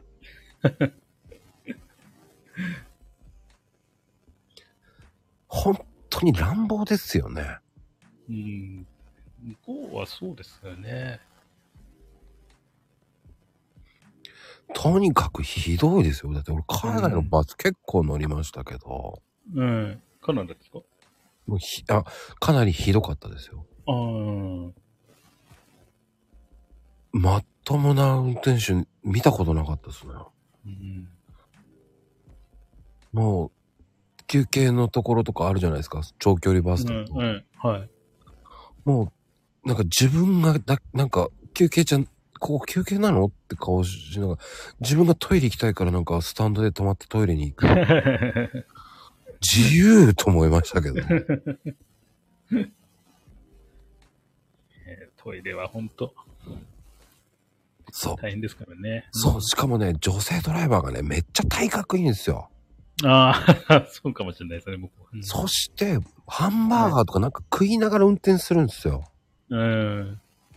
だバスの中、こう、すごい、あの、ハンバーガー臭いんですよね。うん。いいのこれでっていうね。時間通りに着けばいいのよとかなんかそんなこと言われましたけど。うん。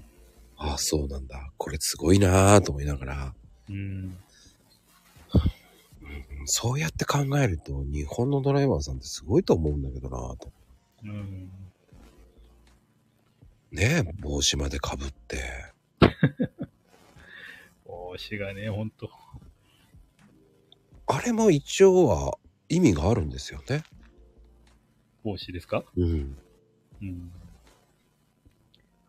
まがね、なんか多分薄くなっちゃうんですよね、あれ。やっぱりそうですか。えねーうんえ、薄くなっちゃう。まあ確か結構蒸れちゃって、ですよね。えでもあれは被んなきゃいけないんですか、やっぱ。そうですね、最近は夏かぶんなくていいようなところもあるし、もうそそのものなくしちゃった会社もありますけどね。うー。うんん。やっぱ、あの、あれって思うんですけど、あの、バスの日報ってあれは、書いてる人、書くんですか？あれは。日報ですか？はい。何時に何分通ったとか、そういうのも。あ、今はあれなんですよ。GPS 入ってるんで、うん。都都内は、その、通過した時間が分かるようになってるんですよね。営業所の方で。ほうほうほ秒秒単位で。う。はい。はい。で、お遅れるのは怒られないんですけど、早く行くのはもう始末書なんですよ。はあ。あの、書いてある時間に対して、遅れるのは何の咎めもないんですけど、しょしょうがないじゃないですか。遅れるのは。ただ、早く行くのは、もうもう法律レベルで禁止されてて、例えば10秒、今、今、昔は分かんなかったんですけど、今10秒でも分かるんですよ。GPS、あの、正確なんで。ええで、お客さんから電話かかってきて、早く行っちゃったって電話よく来るんですけど、これ、こない、ん何年か前に怒られたのは8秒で怒られましたね。ああ、8秒か。あと一息待ってれば大丈夫だったのに、みたいな感じだったんです。で、そこって時間調整はするんですか、やっぱ？ししたい時もあるんですけど、あの、うんできないのもありますよね。邪魔じゃないですか、バスって結構。正直。他のドライバーからしたら。ああ。あれが1分、2分止まってたら、どうにもなんなくなっちゃうんで。なるべくゆっくり走って、バス停時間で通過するようにするんですけど、それでも速くなっちゃうし、途中あんまりゆっくり走ってると、もう後ろの車がすごいんですよね、もう。怒っちゃってよ。煽って、煽りなんていうのはもう慣れたもんですけども。あ各時間が厳しいんで、かなり。あ。そこもストレスか、かかりそうだな、うん。秒、秒単位なんですよ、今は。早いのに叱られるっていうのも困るし、ゆっくり走って、難しいよな、もう、毎日ゲームやってるようなもんですよ。時間通りに。一個一個。全部のバス停ですからね。一個一個合わせていくんですよ。それって何分っていうその表示って出るんですか？何分に着かなきゃいけないっていう表示とか。あ、今は出ますよね。そのバス停何分、このバス停何分。昔は大まかなバス停しか出なかったんですよ。紙の時代は。はいはいは今紙じゃないんで、こう電子的なものなんで、あの、カーナビみたいな感じでこうパッて何時何分通過何時何分通過って一バス停ごとに出てくるんで、そのだからあんまりアバウトに走ってらんないんですよね。考えながら走んないと。いやー、気使うんですね。いや、これ余計ストレスのあれですね。そうなんですよ。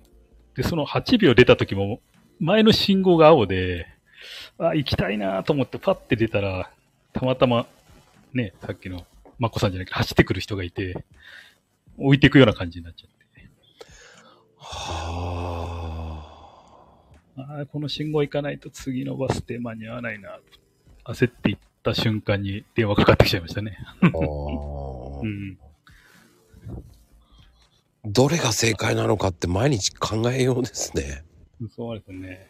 で、信号との戦いでしょ、ね要は。信号がね、どうしても行きたい時あるんですよ。あこれ行けばなーって。じ自分の休憩時間がかかってるっていう、そんな理由もあるんですけあれ、休憩時間っていうのは、ど。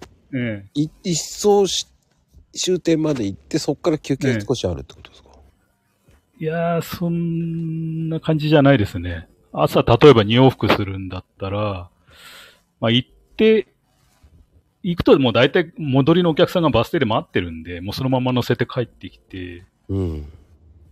そこで10分15分ある時あるんですけど、うん。大体遅れるんで、またそのまま行くような感じなんで、もういかにトイレ行くかですよね。その隙間時間で。トイレはどうするんですかそういう時って。いやーもう最悪はもう、ちょっと待っててくださいって言って行ってくるか、途中、まあ止まってするしかないのかなって。でも慣れてくると意外と我慢できるようになっちゃうんですけどね。膀胱炎になっちゃいそうだよな。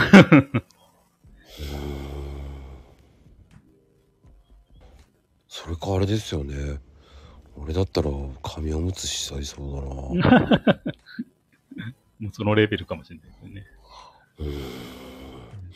だって、トイレ行けるところって限られてるわけじゃないですか。そうなんですよね。トイレだけは本当、多分、鉄道にしろ、バスにしろ、この手の仕事してる人はトイレだけが悩みかもしれないですよね。いや、ほんとそう思いますよう。ん。体に良くないですよね。うん。しかもだって、一回、コース的には1時間ぐらいコースなんですか？そうですね。一番長いの1時間コースがありましたね。1時間行って、5分ぐらいでまだ戻ってきて、2時間で。で、10分ぐらいある時あるんですけど、10分丸々遅れてまたそのまま行って、ええこういうし、し4時間我慢して。なんていうのはザラにありますけどね。水分取れないですね。あ、取らないですね。水分だけは本当に取らないようにしてましたね。きついなぁ。それまたきついですね。あの、バスの運転手さんって、こう、昼休憩とかは、あれって一回車庫に戻るんですか、そうですね。あ車庫に戻るし、あと、長い休憩があるんですよ。朝じ、朝5時ぐらいに出勤して、10時ぐらいまで朝ラッシュ走って、はい。で夕方4時ぐらいまで待機してて、4時から今度8時、9時までやって、みたいな感じです。だから16時間ぐらい拘束されてるんですけど、まあ間の4、5時間は、まあ、寝てるしかないんで寝てますけどもね、大体。は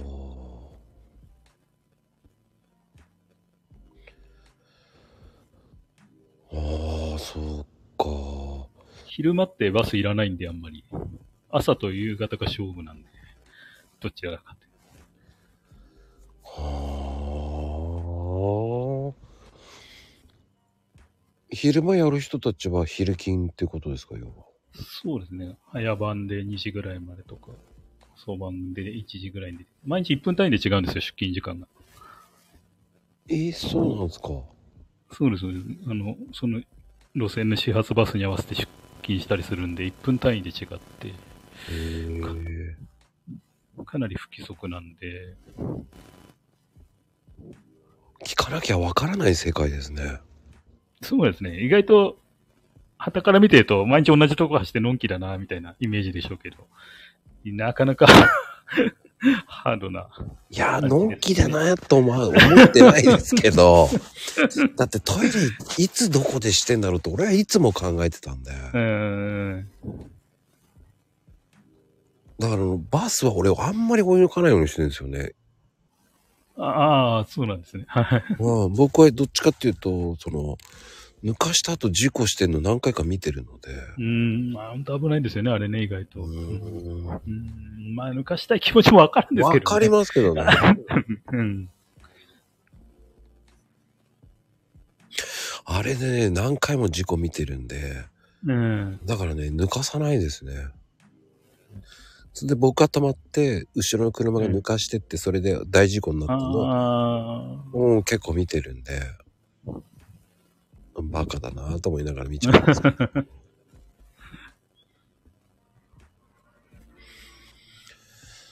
いやー、そうなんですよ。バス降りて道路に飛び出す人もいるんですよ。あ結構多いですよね。うん降りてすぐ目の前渡っちゃうような人は結構いるんで。多い。だから怖いんですよ。あれは結構気をつけた方がいいと思いますけどね。うん。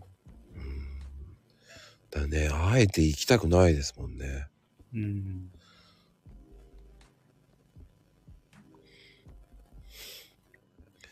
なんでだろうと思うぐらいな人いっぱいいますからね。そうなんですよね。不思議ですよね、あれ。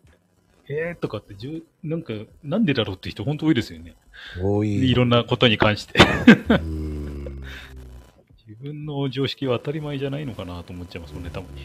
うん。いや、でもね、本当に、その、わからないんですよ、今事故はいつどこでなるか。うん。結局、その、止まってたって、ぶつけられる人も多いじゃないですか、今。あ、はい、はい。前を見てなかったとかいう人もいるわけじゃないですか。うん。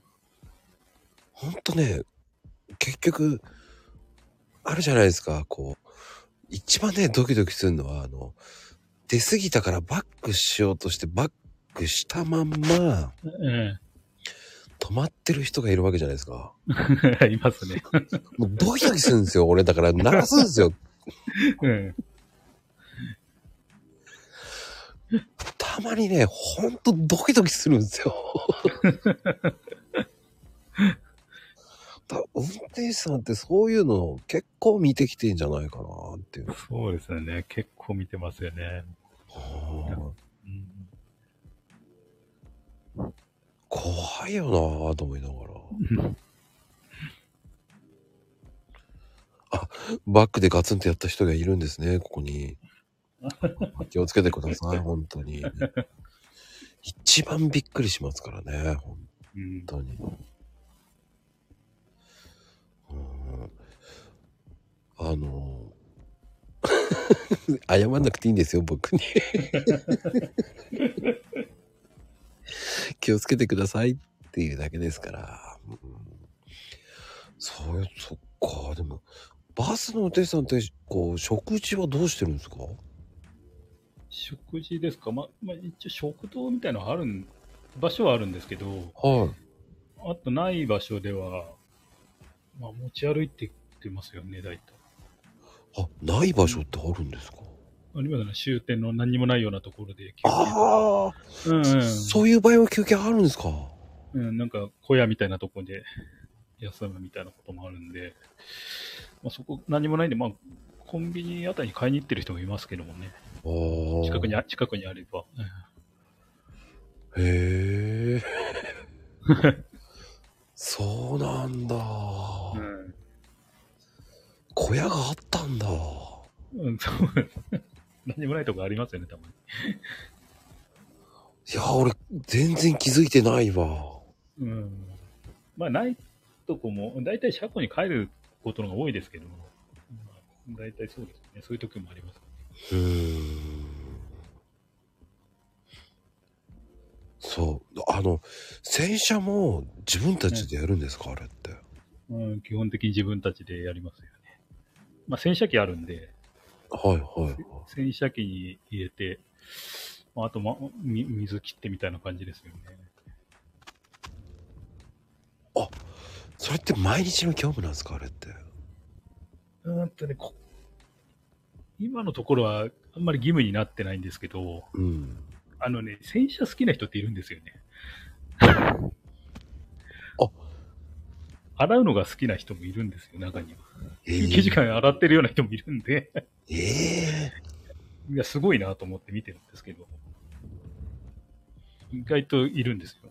なんかそういう、洗車マニアって言ったら怒られちゃうけど。うん。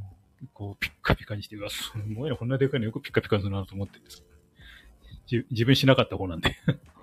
えそれってバスはいつも決まってるんですか？その、一人あ昔は決まって、昔は決まってましたね。はあ。昔は決まってて、その相方みたいのと1台を使ってて、昔結構緩かったんで、うん。なんかぬいぬいぐるみとか置いてるような運転手も結構多かった。いたいたいたいたいたいたいたいま。したよね。ああ、いたいた。うん、マイカー状態になってたんで、はいはい、いましたね。いました、いました。自分なりにぬいぐるみ置いたりとか、なんか、ね、やってる人もいたんですけど、今はもうそういうのなくなっちゃったんで、もう毎日違う車乗るようになっちゃったんですよね。多分ほとんどそうなっちゃったんじゃないですかね。よそのところ。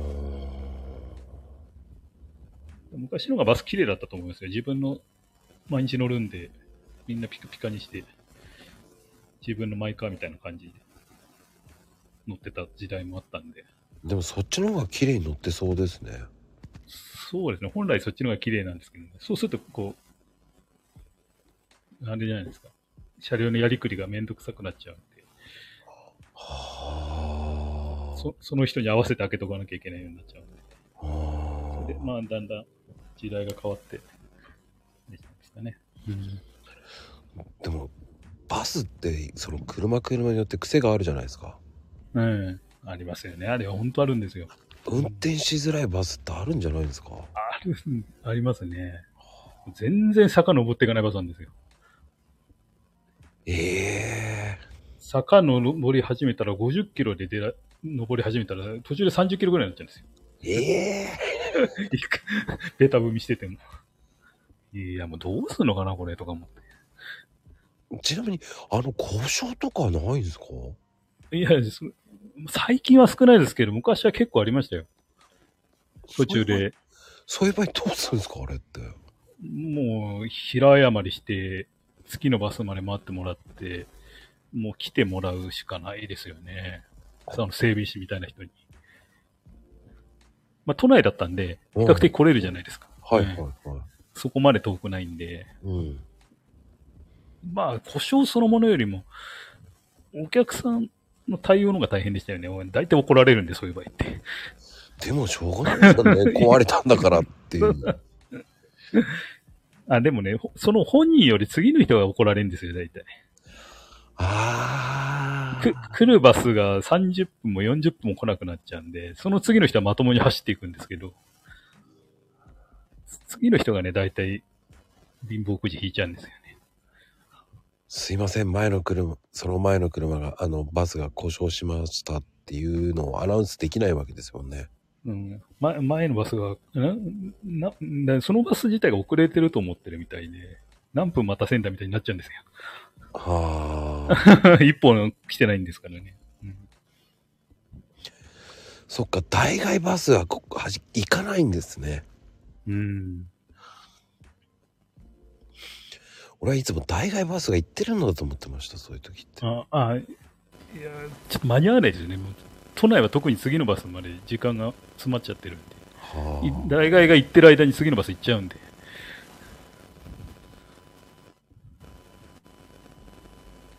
そうか。うんそれって難しいですね、バスは。ほんとん。いやー、これ今日はあの、バスの裏側ですよね。まさしく後半はすごい、こう、知らない世界を聞いてる。だ逆に、こう、ない。これ皆さんも言ってるけど、やっぱりこう、うん感謝ですっていう言葉が多いですよね。ああ、それは嬉しいですよね。おーうんそうそうそう、路線バスの知らない世界だよな。しかも都内ってことは花形のバスですからね。そうじゃないですか、だって。ですかね。うんだって、多い時は50人ぐらい乗せんじゃないんですか？いや、50人じゃ効かないと思いますよ。100人ぐらい乗ってんじゃないですか。えー、そんなに？あの、脇まで来ちゃうんで、朝なんか、あの、扉前扉の脇まで目いっぱいで、乗せきれないで置いていくこともあっちゃうんで、誤って。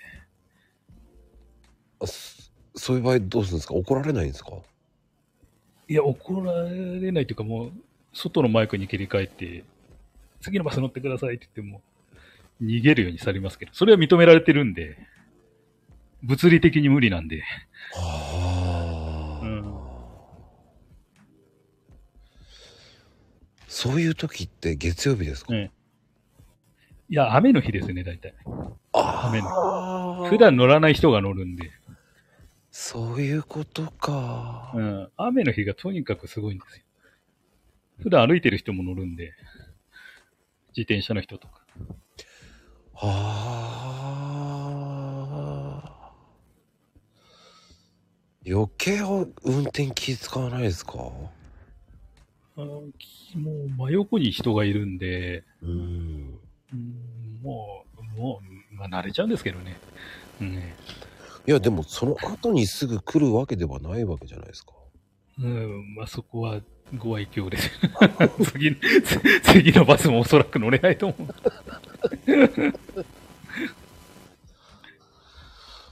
いや、都内のバスってすぐ、次もすぐ来るって言いますけど、そこまでね、そこまで来ないですね。よっぽどの路線じゃない限り。うん、花形路線じゃない限りはそこまでね。そうですね。うん。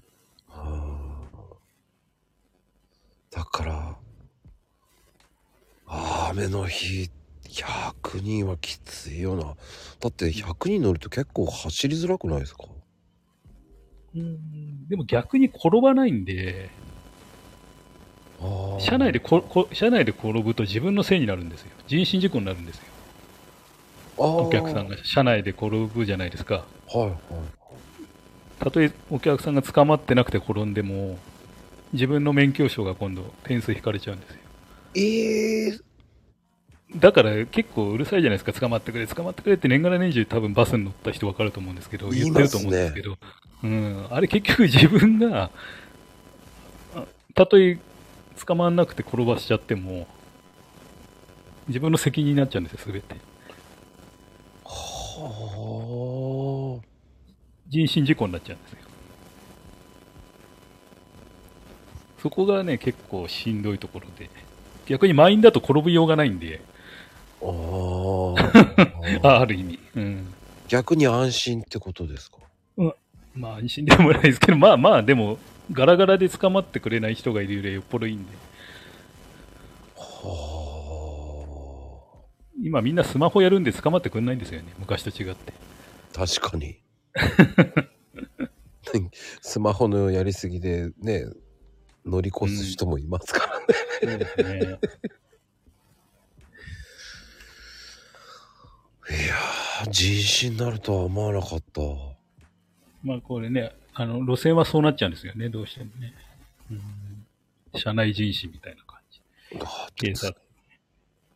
それスマホをやってんのいけないんじゃないかって言いたいですよねうんあ、でも、これみ、皆さんバス乗るときはね、捕まった方がいいですよ、本当一回フルブレーキの練習とかもするんですけど、うん本当飛んでいきますよ、もいやう。捕まってないと。いいや、本当飛びます牛よ。うん。一番後ろから前まで飛んでくるぐらいの勢いですごいですから。もし乗るんだったらね、本当捕まった方がいいと思いますよ。もう大怪我どころじゃ済まないんで。なあ無理無理無理ですようん。電車の日じゃないですからね、ええあの街走っててシートベルトしてないの、バスに乗ってるお客さんだけですからね、運転手してるんで、今の時代は。うんうん。本当ね。そうやって考えると本当に今回知らない世界だな い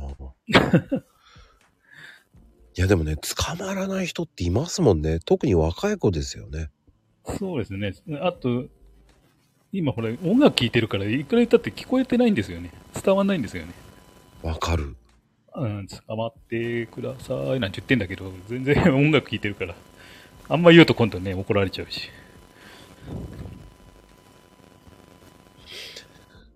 えー、でもそれでね人身事故になったらシャレになんないですよねシャレ、うん、結構シャレなんないですけど。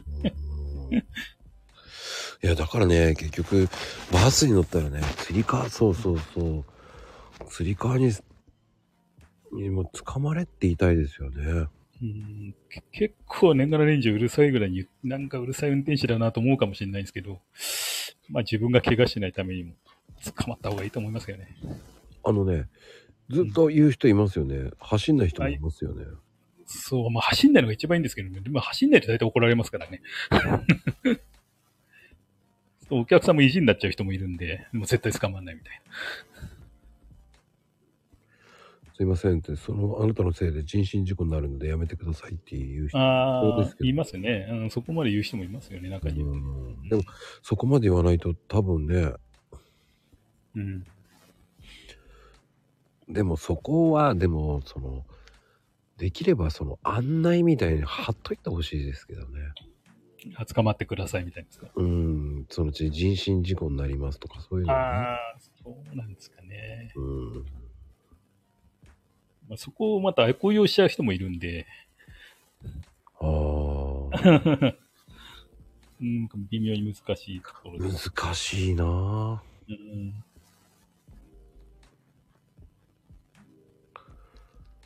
ああ、捕まえた、うん。そういうキャッチコピーがあったらね。うん難しいですね、バスって。だってあの、車椅子の方で入れる、乗せるときだって、運転手さん降りてやってますもんね。そうですね。もうそこは降りていってやりますけどね、きちんとうね。ん。そういうのも大変だなと思うし。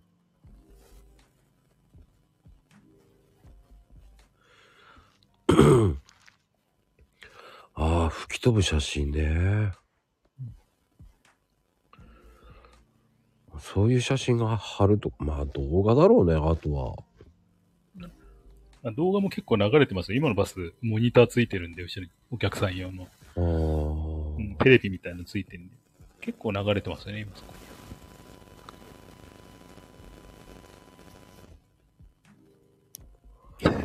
いやーでも面白い。まあ、なかなか知らない世界聞くのも面白いですね。うんうんいやね、すごい勉強になりました。なかなかね、こういう話って聞けないですし。うん。うん。いや、怪我したくないですよね。自分が痛い思いするわけですからそう。ね。本当大怪我になるんで、うん。本当すごいですよ、バスがフルブレーキすると。捕まってたって吹っ飛んじゃいますよ。いや、吹っ飛びますよね。うん。座ってれば大丈夫っていうわけじゃないですからね。あ、座って骨折しちゃうおばあちゃんもいますからね。いるいるいる。うん。だからね、本当に気をつけてほしいですよね。うん。いや、そうやって考えると本当に、いやー、運転手さんって本当に大変だなぁと思いましたよ。いやー、頭がね、下がりっぱなしですよ。いや、だから結局、知らない世界ってあいっぱいあるなぁと思いましたよあ。りますよね。きっと、いろんな業界でそれぞれ知らないだけで苦労って多いと思うんで、どんな業界でも。うーん。うん。動画に送りつけれたってね。エアドロップじゃないんだからね。送れたとしても違う人に行っちゃう場合もあるからね。この人だろうっつって送ったって違う人になるかもしれないからね。今、ほんと変な人いっぱいいますからね。エアドロップ使っていたずらする人もいますから。本当に知らない人がね、送ってきますからね、エアドロップは。本当に。変な人いっぱいいますから、本当に。んでも、うん、本当難しいですよね。いや、でも運転手さんって本当、いろんなところに気使ってるんだなーって思わせられる回でしたね。もう後半その話だけになっちゃいましたね。いや、でも、いや、うんすごくためになりましたよ。あありがとうございます。はいでも、あとだから何か緊急の時に電話に出れないっていうのも運転手さんかわいそうですよね。うん、あの、スマホ持ち歩いちゃいけないんで、ですよね。まあ会社によっちゃ違うと思うんですけど、私物のスマホは基本的に預けて、預けるんですか、会社に？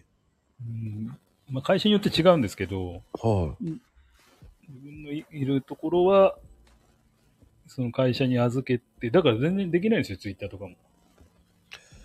ですよね。うん、だだから朝おはようございますって夜、こんばんはになっちゃうんですよね。間できないんですよ。持ち歩けないんで。休憩もダメなんですか？休憩も車庫に戻ってくればいいんですけど、あその出あ。先で休憩だともう持ってないんで、そもそも持ってないんで、ツイッターも SNS も電話も何もできないです、もう寝るしかないですね、そしたら。ね。でお金も持っていっちゃいけないんで、基本的休憩どうやってするんですかに。いや、もう寝、寝寝るしかなかったですね。私物を持ち歩いちゃいけないんですよ、とにかく。じゃあコンビニお金は、ん？コンビニとか？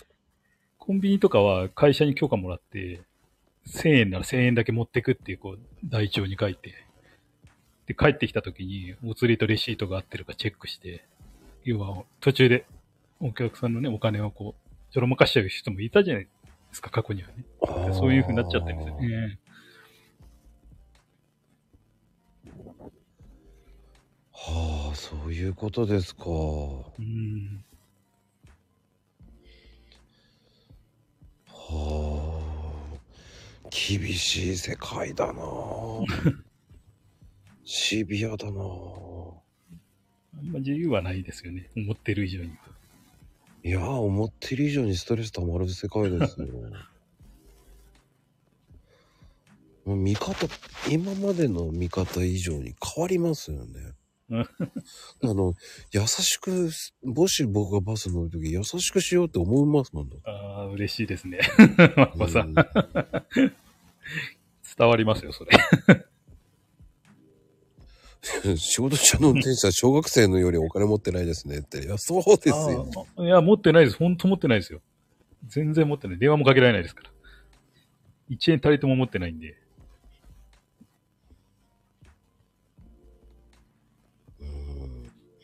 でも会社用の携帯を持たせられるんですよね、でも。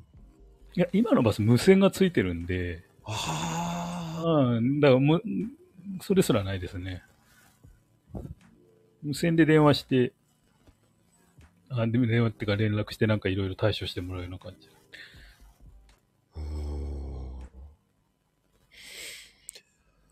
そういうことなんですね。うん。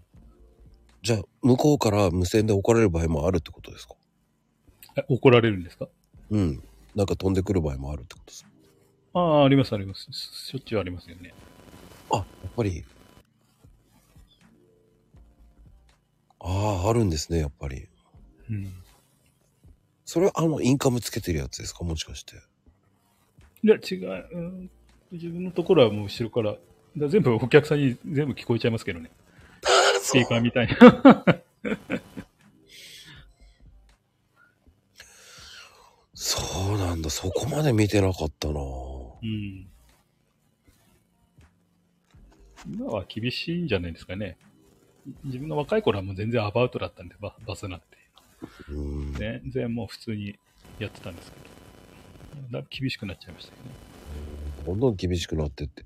うん。本当にストレス溜まりますね、そしたら。うん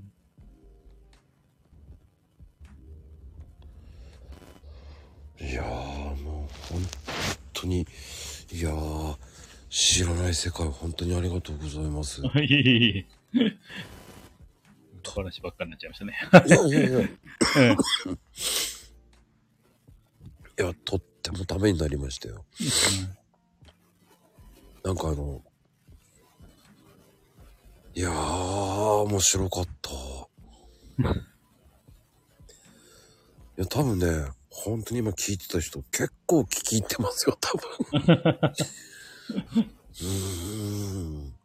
だって、あ、あれだよな。いやー、面白かった。うんこうなる、こういう風に見ると、やっぱりバスの運転手さんって本当に、並大抵の、っていうか、精神的に強くないと強くなりますね、そうやって考えると。強くないと続かないと思いますよね、多分ね。は意外と、意外と自分もずぶといのかな。あ、うん、強いですよ。ここまで続いたんで。うん、続いたんだと思いますよ、すごい。うんだ逆に言うといろんな意味で、あ、僕まだ優しいなと思いました。ああ、自分、あ私ですか？そういうのを聞いて、あ、え僕はまだ、あこう、ね、怒られるぐらい、あ、これぐらいになったらまだいいのかなっていう。考えさせられましたね。うん。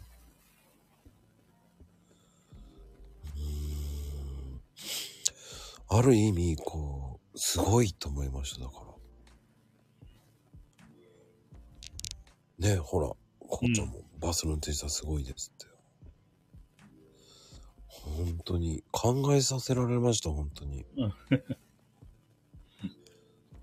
うんいやー、とっても勉強になりました、本当に。いい。はい。もう明日から見る目が変わりますよ、本当に。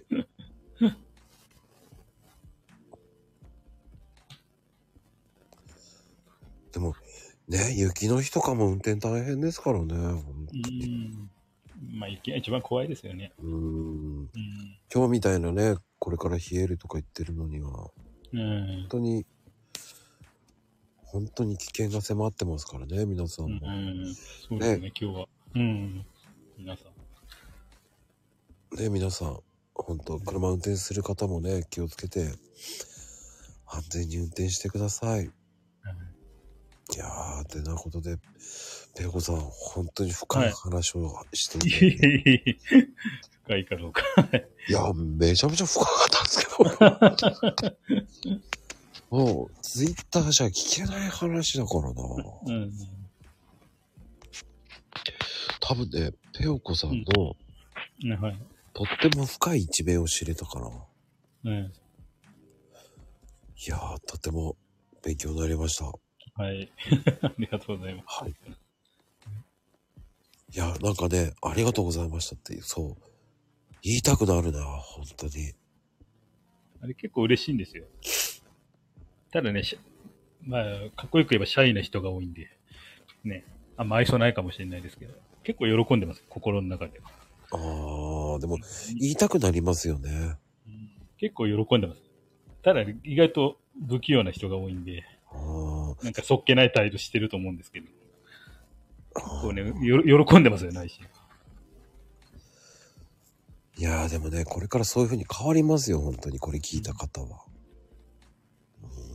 うんとても深い話を聞かせていただきました。はい。いや、次のね、第2弾はもうね、えー乗り鉄編になりますからね。ああ、いいですね。そっちは楽しいですね。はい。いやー、今日はありがとうございました。はいありがとうございました。はい。ありがとうございます。皆さんありがとうございました。はい。ではでは、皆様、おやすみ、カプチーノでございますよ。はい。